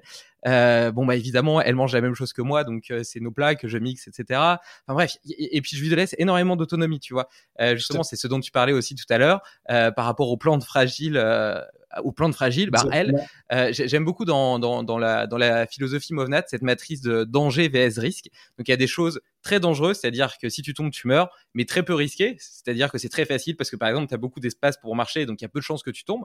Et à l'inverse, il y a des choses très risquées parce que très difficiles, tu marches sur une slackline par exemple, mais très peu dangereuses parce que si tu tombes, tu tombes de 10 cm. Et j'aime bien utiliser cette matrice justement pour juger de ce que ma fille peut faire ou pas. Et donc, à partir du moment où le couple risque danger et pas euh, et pas trop élevée et donc elle risque pas de mourir euh, parce que j'ai quand même pas envie qu'elle meure et eh ben je la laisse faire. Et donc ça fait que elle escalade la table basse elle monte toute seule les escaliers euh, pas, les escaliers de la chambre mais les petits escaliers de la terrasse qui font un mètre de haut quoi. Et mais depuis depuis depuis qu'elle a un an tu vois. Et, et donc et elle est tombée plein de fois. Et donc elle s'est fait de parfois des bosses des bleus des petites blessures etc mais le fait est qu'aujourd'hui et d'ailleurs, ça faisait criser ma mère, qui, euh, qui elle est hyper précautionneuse. Et, euh, et donc, à chaque fois, quand elle me voyait la laisser faire des trucs, elle était là, elle, elle était terrorisée, tu vois. Et euh, mais, mais du coup, maintenant, tu vois, ma fille, je la trouve extrêmement autonome pour son âge. Quand elle tombe, elle pleure pas, elle se relève. Et sauf si elle s'est vraiment mal, tu vois. Mais tu vois que c'est pas une c'est pas une grosse sortie de sa zone de confort. Elle sait ce que c'est, elle sait ce que c'est tomber, etc. Maintenant, les escaliers, elle les maîtrise très bien. La table basse aussi. La dernière fois, je l'ai même vu monter. il y a une chaise haute. Bon, et euh, même si maintenant euh, elle est plus sur la chaise haute, elle mange euh, à table avec nous sur une chaise normale. Mais sa chaise haute, elle a réussi à l'escalader toute seule. Donc tu vois, la hauteur de la mhm. chaise haute par rapport à, la hauteur de ma fille, elle a réussi à l'escalader. Je sais même pas comment elle a fait. Je la retrouve assise dedans, alors que c'est pas moi qui l'y ai mis, c'est que ma femme n'était pas là. Et tu vois, c'est incroyable quoi. Et pareil, je te dis que j'avais des poules eh ben euh, il y a des poules parfois qui euh, une poule notamment qui est un petit peu belliqueuse qui vient lui attraper le nombril. Donc mmh elle, attrape et elle tire son nombril quoi. Et donc depuis elle avait peur des poules. Et eh ben je lui ai montré comment prendre un petit bâton et puis euh, faire peur aux poules. Et maintenant, elle est toute fière quand elle sort dehors, comme une, une, une, apprentie bergère. Elle est avec son bâton, elle repousse les poules. Et, et, et, tu vois, je lui donne de l'autonomie. Et donc maintenant, elle, elle a pas besoin de moi pour la protéger des poules. Et j'ai pas besoin de garder les poules enfermées. Elles peuvent être en liberté, elle aussi, et elle est capable de se de se défendre entre guillemets, de protéger son territoire et voilà, de, vivre en autonomie. Et donc ça, c'est des choses qui sont euh, qui sont hyper importantes pour moi. Et pour autant, eh ben tu te confrontes euh, à la société. Donc je reviens un petit peu au début de notre conversation par rapport euh, à l'anticonformisme et aux réactions des gens. Et donc il y a plein de gens qui m'ont dit ah mais tu la laisses pieds nus, la pauvre, etc. C'est pauvres pieds, etc. J'ai été critiqué pour ça. Et par rapport à la nourriture, euh, qui disent ah c'est pas fun, euh, elle a pas de, de trucs euh, de biscuits etc. La pauvre machin, alors que c'est pas un besoin qu'elle a, elle, est super contente de manger des fruits, tu vois. Mais c'est la société qui crée un besoin qui à la base n'existait pas, tu vois. Et il y a même ma, enfin bref, quelqu'un de, de, sa famille qui a dit il faudrait lui apprendre à mal manger quand même de temps en temps pour qu'elle sache quand même mal manger, tu vois, parce que sinon c'est quand même pas pratique. Après, elle saura pas digérer les cochonneries, etc. Tu te rends compte, tu vois, quand même de, du discours. Et donc du coup, bah, j'ai pour moi, ma fille, c'est la, chose la plus importante qui est dans ma vie. Donc, euh, je suis prêt à faire, à, me, à me rebeller contre le monde pour essayer de lui offrir ce que je pense être la meilleure enfance et éducation possible. Mais pour autant, ça crée des, parfois des clivages, voire même des tensions avec d'autres personnes qui ont une vision, euh, une vision différente. Et voilà. Donc, sur cette petite parenthèse euh, qui était un petit peu plus longue que prévu, je te laisse euh, répondre à la question. Non, non, mais c'est exactement de toute façon ce qu'on disait au tout début. Tu m'as posé la première, enfin, la, le premier sujet qu'on a évoqué, c'est de dire qu'on a un mode de vie alternatif. Comment tu fais en société, euh, t'es critiqué, etc. Bah, évidemment, ton mode de vie alternatif va jusqu'à élever tes enfants dans ce mode de vie alternatif. Donc, forcément, euh, il est remis en question et critiqué par tout le monde. ça, c'est évident. Euh, si toi, tu marches pieds nus et que tu laisses marcher ta fille pieds nus, si tu manges comme ci, comme ça, qui est pas la bouffe industrielle qu'on t'impose et que tu fais la même chose à ta fille, forcément, ça va être critiqué. Mais c'est encore plus sur les enfants parce qu'on va dire, c'est ça qui est terrible, tu imposes ton mode de vie aux enfants. C'est-à-dire comme si les autres n'imposaient pas le mode de vie de la société qu'ils n'ont même pas réfléchi, qu'ils n'ont même pas choisi. Il, est auto-imposé. C'est-à-dire que l'humain s'est surdomestiqué. Et c'est le seul conseil que je voudrais te donner, mais j'ai visiblement pas à te donner de conseils. De toute façon, quelqu'un a dit une fois, euh, le conseil ne sont valables que pour celui qui les donne.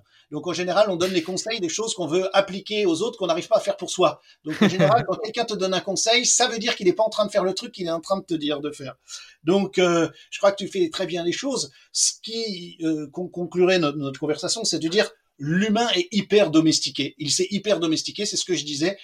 Il est rentré lui-même dans une cage, il ferme la cage, il peut ouvrir la cage, il peut en sortir, il n'en sort pas. Voilà, il, s'est hyper domestiqué. Et la tendance est donc évidemment à hyper domestiquer nos enfants. On sait que nos grands-parents pouvaient, alors j'ai pas les chiffres, j'ai pas préparé le coup, mais je crois, pouvaient partir le matin euh, pour aller jouer et rentrer le soir et, être à 10 km quand ils avaient quelques années, à une dizaine d'années, pouvaient aller à 10 km nos grands-parents du lieu d'habitation. Puis nos parents, ce n'était plus que la moitié. Puis nous, ça a été encore la moitié. Et nos enfants ne peuvent pas s'éloigner à plus d'une centaine de mètres du domicile. Et ce qui est incroyable, c'est-à-dire qu'on est tellement domestiqué qu'on a peur de ne plus avoir nos enfants faire la moindre chose et partir un peu. Et c'est exactement ce que tu as dit, leur donner de l'autonomie.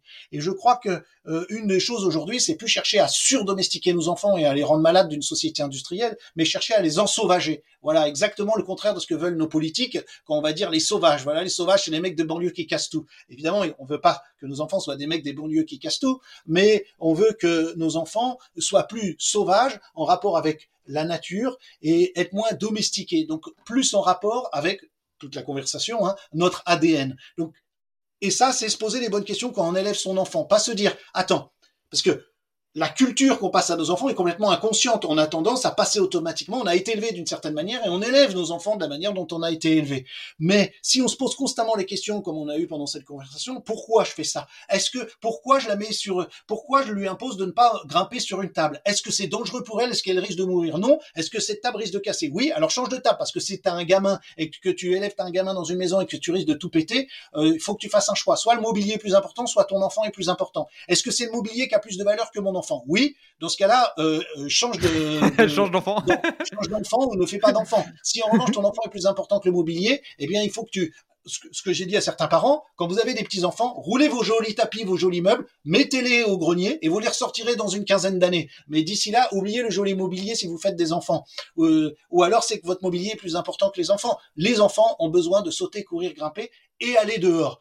Euh, tu parlais de, ta fille qui veut grimper à droite à gauche et c'est tout à fait normal, il faut la laisser faire euh, tant, tant que effectivement ça ne met pas sa vie en danger. Tu as tout à fait raison. Mais quand je vais dehors, c'est mon terrain de jeu. Donc plus on va dehors, plus on va au contact des poules, des arbres et du terrain que tu veux acquérir, et plus l'enfant est dans son environnement naturel. Le tigre va dans la savane. J'espère que c'est vraiment son environnement, la savane.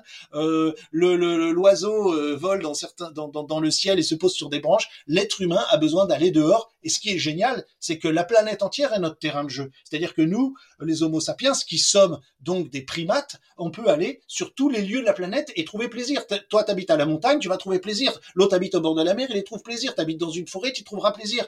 Où qu'on aille sur la planète, l'être humain c'est son terrain de jeu. Donc, c'est pas de croire qu'il faut aller ailleurs pour être heureux. Là où je suis, mon enfant a ce qu'il faut pour évoluer naturellement et euh, retrouvons ça, remettons l'enfant en contact avec la nature, accompagnons-le pour évidemment euh, rester dans ce que tu disais, la zone de risque mais pas la zone de danger. C'est ce qui fait peur à tout le monde, mais les gens ont confondu risque et danger. Prendre un risque est un danger. Ne comprend plus aucun risque. Et du coup, les enfants ne savent plus appréhender le monde autour d'eux et vont rester dans un confort qui est un surconfort qui va être délétère pour eux et pour les générations à venir. Donc euh, voilà. Bon, je vais pas vraiment donner un conseil, mais euh, non, mais merveilleux, c'est merveilleux à l'image de toute la conversation qu'on a eue. Merci. Et, euh, et, d'ailleurs, euh, donc j'aime bien demander euh, quelle routine, hack, etc. Toi, tu utilises justement pour avoir une meilleure expérience de vie, mais en réalité, toute notre conversation a été teintée par euh, des, des, tas d'outils, ce que tu appelles des nudges, que moi j'appelle des hacks. Et donc, donc à moins que tu en aies un autre à rajouter, je pense qu'on a déjà fait pas mal de tour de la question. J'en ai déjà donné beaucoup. non, mais mon truc, alors par lequel commencer? Le truc par lequel commencer pour moi, c'est se débarrasser des fauteuils, canapés et chaises chez soi. Ça a l'air de rien, mais c'est énorme. C'est un mode de vie énorme. Euh, ça veut dire que t'en bon, j'ai station bureau debout là où je te parle, mais en fait c'est quelque chose de très facile à faire et euh, qui va changer la vie de manière drastique et qui te fait réfléchir à plein plein plein de choses. De juste se débarrasser des chaises. Alors peut-être que tu, dans un premier temps, les gens peuvent pas se débarrasser de toutes les chaises, mais au moins euh, la chaise au bureau par exemple. Évidemment, si je suis debout ici, je vais pas pouvoir rester des heures à mon clavier, mais je vais bouger plus, je vais pouvoir facilement m'accroupir, faire une activité, et puis je vais vite me rendre compte, ah mais je commence à avoir mal au dos parce que je suis debout là depuis une heure et demie. Il va falloir faire autre chose et c'est plus facile que si j'étais sur une chaise à Vachy, je m'en rendrais tout simplement même pas compte, mon corps serait endormi. Donc, premier, premier peut-être chose, c'est se débarrasser de quelques chaises, et puis pourquoi pas manger au sol ou sur une table basse, accroupie, euh, et enlever cette table qui prend tellement de place dans le salon. Et en plus, si j'enlève cette énorme table qui prend de la place et toutes ces chaises dans le salon, j'ai plus de place pour bouger. Et spontanément, du coup, je me mets au sol, je peux bouger, je peux m'accroupir, je peux avoir plus de place pour jouer avec mes enfants, qui ont plus de place pour faire la roue, et des enfants qui font la roue et des sauts de main, c'est quand même l'idéal. Elle fait pas encore la roue et les sauts de main à 20 mois, mais t'inquiète pas que ça va venir. Non, et c'est marrant parce que c'est exactement ce que j'avais proposé à ma femme, euh, de, virer la table de la salle à manger, justement dans cette volonté d'avoir plus d'espace pour bouger, mettre un, grand tapis justement faire des roulades, etc. machin, et puis euh, de manger par terre sur une table basse, et puis pourquoi pas, tu vois, tu peux mettre quelques coussins contre le mur, si de temps en temps t'as envie de te pousser et t'appuyer, tu vois. C'est comme ça chez euh, nous.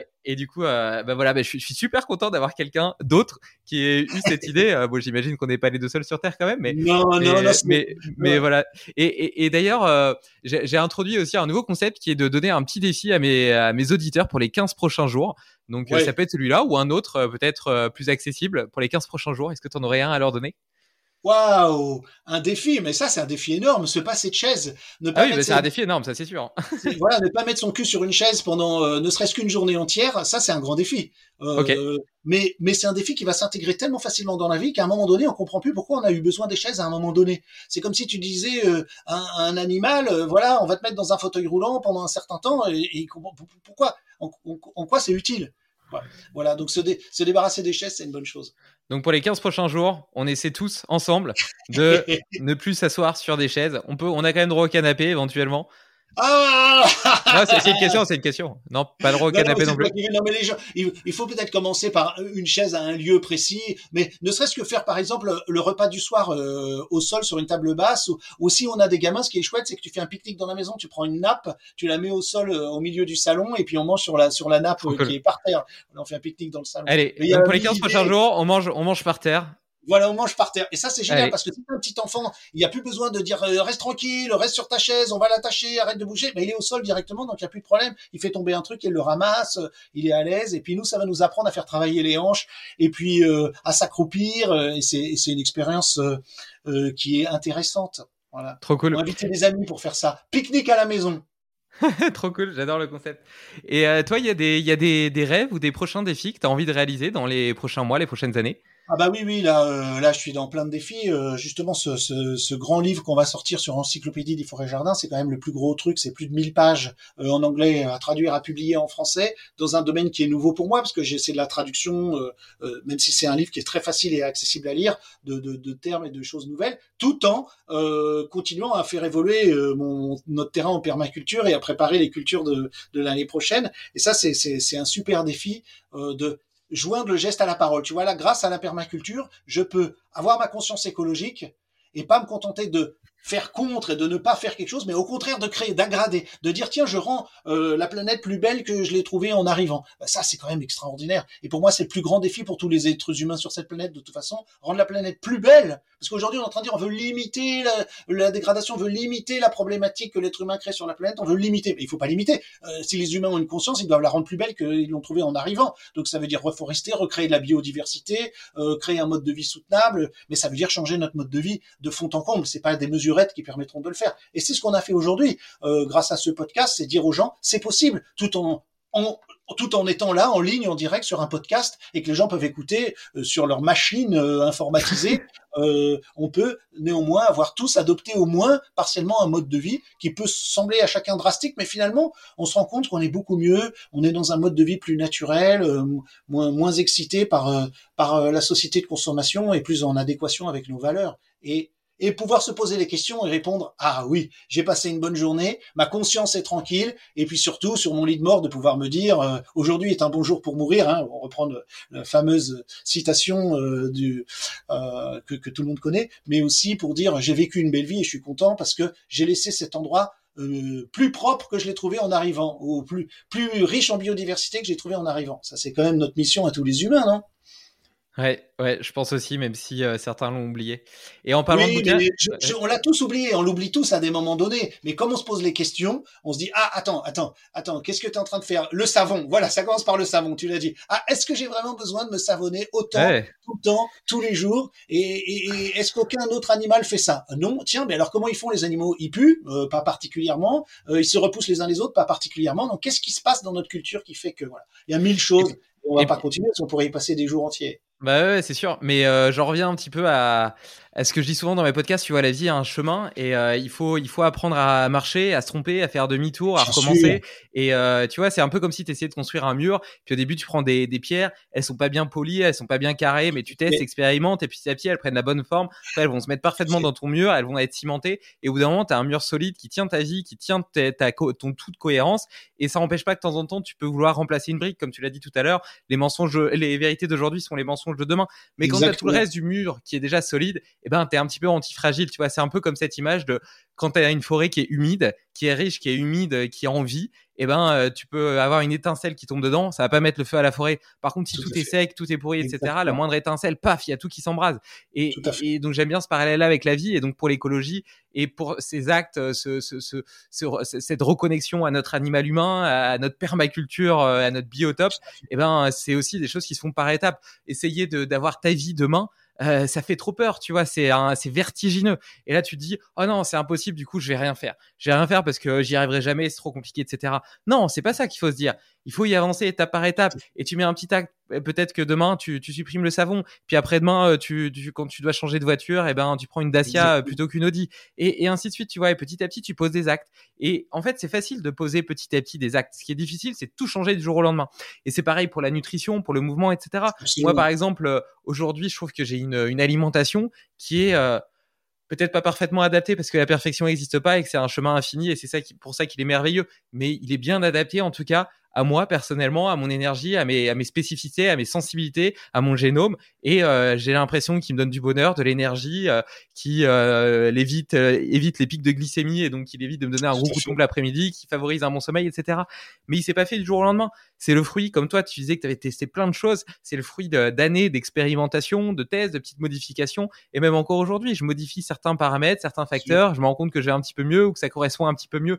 Parce que il y, a le côté santé, mais il y a aussi le côté écologique, la conscience écologique dont on a parlé. Donc, tu dois, tu dois concilier les deux. Donc, peut-être que dans un premier temps, tu essaies déjà de rétablir ta santé, et puis après, tu te demandes, tiens, comment est-ce que je pourrais euh, euh, changer euh, cet avocat qui vient du Pérou par un, autre fruit riche en, en acide gras de qualité, mais, mais, mais, de France. Donc, peut-être que je vais mettre un peu plus de d'huile d'olive qui vient de, de Provence à côté de chez moi, par exemple, tu vois. Mais voilà, tout ça pour dire que c'est un chemin, les choses se font étape par étape. Donc n'ayez pas peur d'avancer, il suffit juste de mettre un pas devant l'autre. C'est comme quand euh, j'ai fait l'ascension du Mont Blanc euh, début juillet. Et eh ben il y a des moments c'est fatigant, tu vois, tu manques d'oxygène, tu as les jambes qui congestionnent, tu es parti à 4 heures du mat, ça fait déjà 4 heures, 5 heures que tu marches, tu es, fatigué, tu vois, c'est dur c'est dur. Et, et puis en plus, à la fin, tu as les, les arêtes des bosses. Et donc, tu as l'impression de voir le sommet. en fait, après, non, il y a encore un mur et puis encore un mur. Et à chaque fois, tu as des murs verticaux comme ça. Et quand tu arrives en haut, tu penses que c'est l'arrivée. En fait, c'est pas l'arrivée. Et tu as ce côté psychologique qui est difficile parce que tu vois pas ton objectif. Et pour autant, dans ces moments-là, bah, tu te dis juste non, c'est simple, j'ai juste à mettre un pied devant l'autre. Je me concentre sur le pied d'après et le pied d'après et le pied d'après. Et au final, on y est arrivé en, en un temps euh, tout à fait raisonnable et euh, tu arrives en haut et tu es fier de toi, de cet effort physique, de la tu es époustouflé par la beauté du paysage, c'est profondément connecté au moment présent, tu es là, tu es vivant et tu as conscience des choses qui sont vraiment importantes dans ta vie, les gens que t'aimes, les voilà et, toutes, les factures, toutes ces petites choses, tout le matériel justement dont tu parlais, bah, en réalité, tu te rends compte que tout ça ça ça aucune importance. Mais j'en reviens au concept de base qui est on est sur un chemin, il suffit de mettre un pied devant l'autre. Merci, merci beaucoup. Et, euh, bah, merci pour ton invitation. Et attends, attends, excuse-moi, il me reste encore deux petites questions, mais je te promets, c'est presque fini. Est-ce que tu as un prochain invité à me recommander? Waouh ah, ah ben, c'est ça le problème. Euh, oui, j'ai quelqu'un à te recommander. Ouais, ouais, ouais, ouais. Je vais te recommander ça après. Euh, ouais, ouais, ouais, ouais. Tout à fait. Ok. Bon, tu me le diras en off. donc pour te suivre, te contacter, donc tu as ton maison d'édition, c'est Réflexe Primordial. Alors, non, non, non. La, maison d'édition, c'est ressources primordiales. Ressources primordiales, pardon. Primordial.fr ou pour la maison d'édition. Ouais.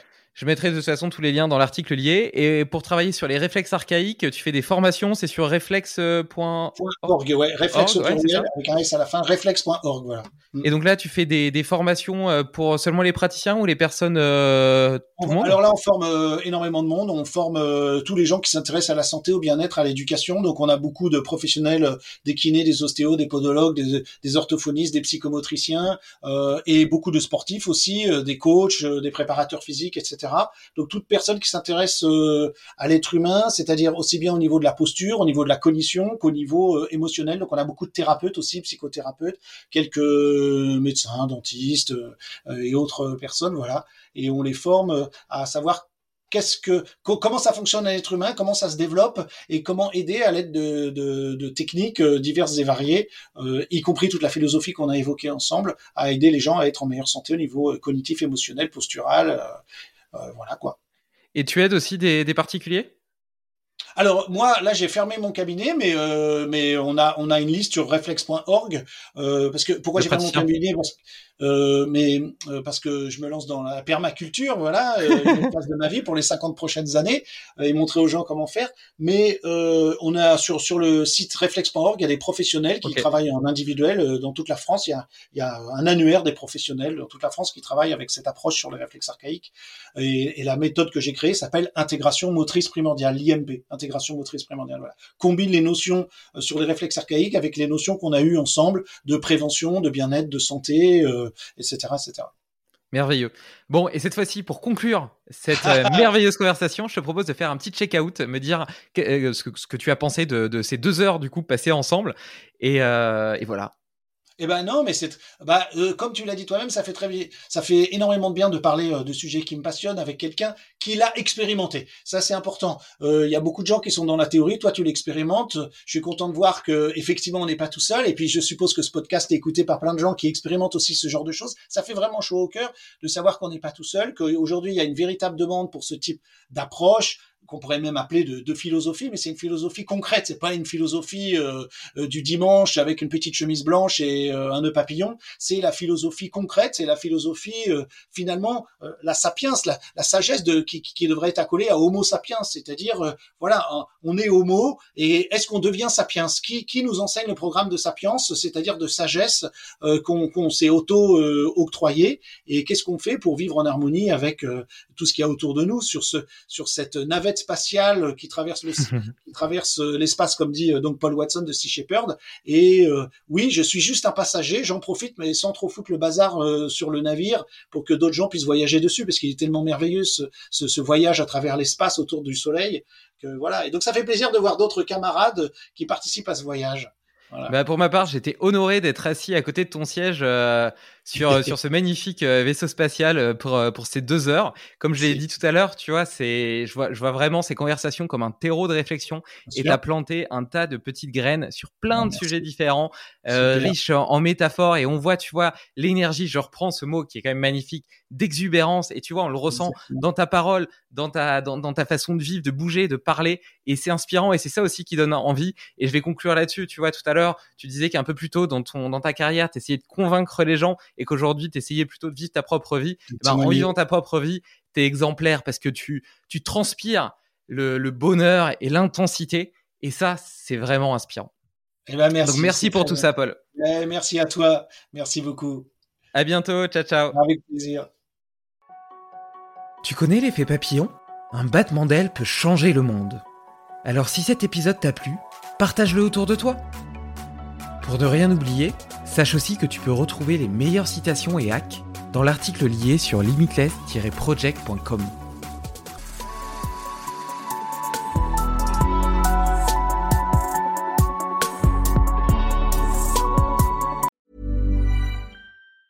As a person with a very deep voice, I'm hired all the time for advertising campaigns. But a deep voice doesn't sell B2B, and advertising on the wrong platform doesn't sell B2B either. That's why if you're a B2B marketer, you should use LinkedIn ads. LinkedIn has the targeting capabilities to help you reach the world's largest professional audience.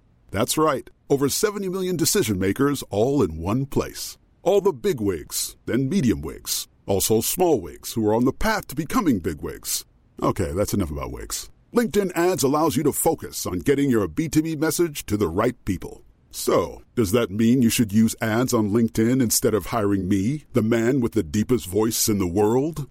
Yes. Yes, it does. Get started today and see why LinkedIn is the place to be to be. We'll even give you a $100 credit on your next campaign. Go to linkedin.com slash results to claim your credit. That's linkedin.com slash results. Terms and conditions apply. Being a winner on Valentine's is easy. It's flowers. Don't forget the flowers. Order early at 1-800-Flowers.com and you'll be entered for a chance to win $10,000 cash, a bouquet that's guaranteed to wow, and the chance at winning $10,000 cash. Just go to 1-800-Flowers.com slash ACAST. That's 1-800-Flowers.com slash ACAST. No purchase necessary. Ends at 1159 ET on 2424. Open to legal residents of the 50 U.S. and D.C. 18 years of age or older. Sponsor is 1-800-Flowers, Inc. For free entry method official rules, visit www.1800flowers.com slash sweeps. Tired of ads crashing your comedy podcast party? Good news. Ad-free listening on Amazon Music is included with your Prime membership. Just head to amazon.com slash ad-free comedy to catch up on the latest episodes without the ads. Enjoy thousands of ACAST shows ad-free for Prime subscribers. Some shows may have ads.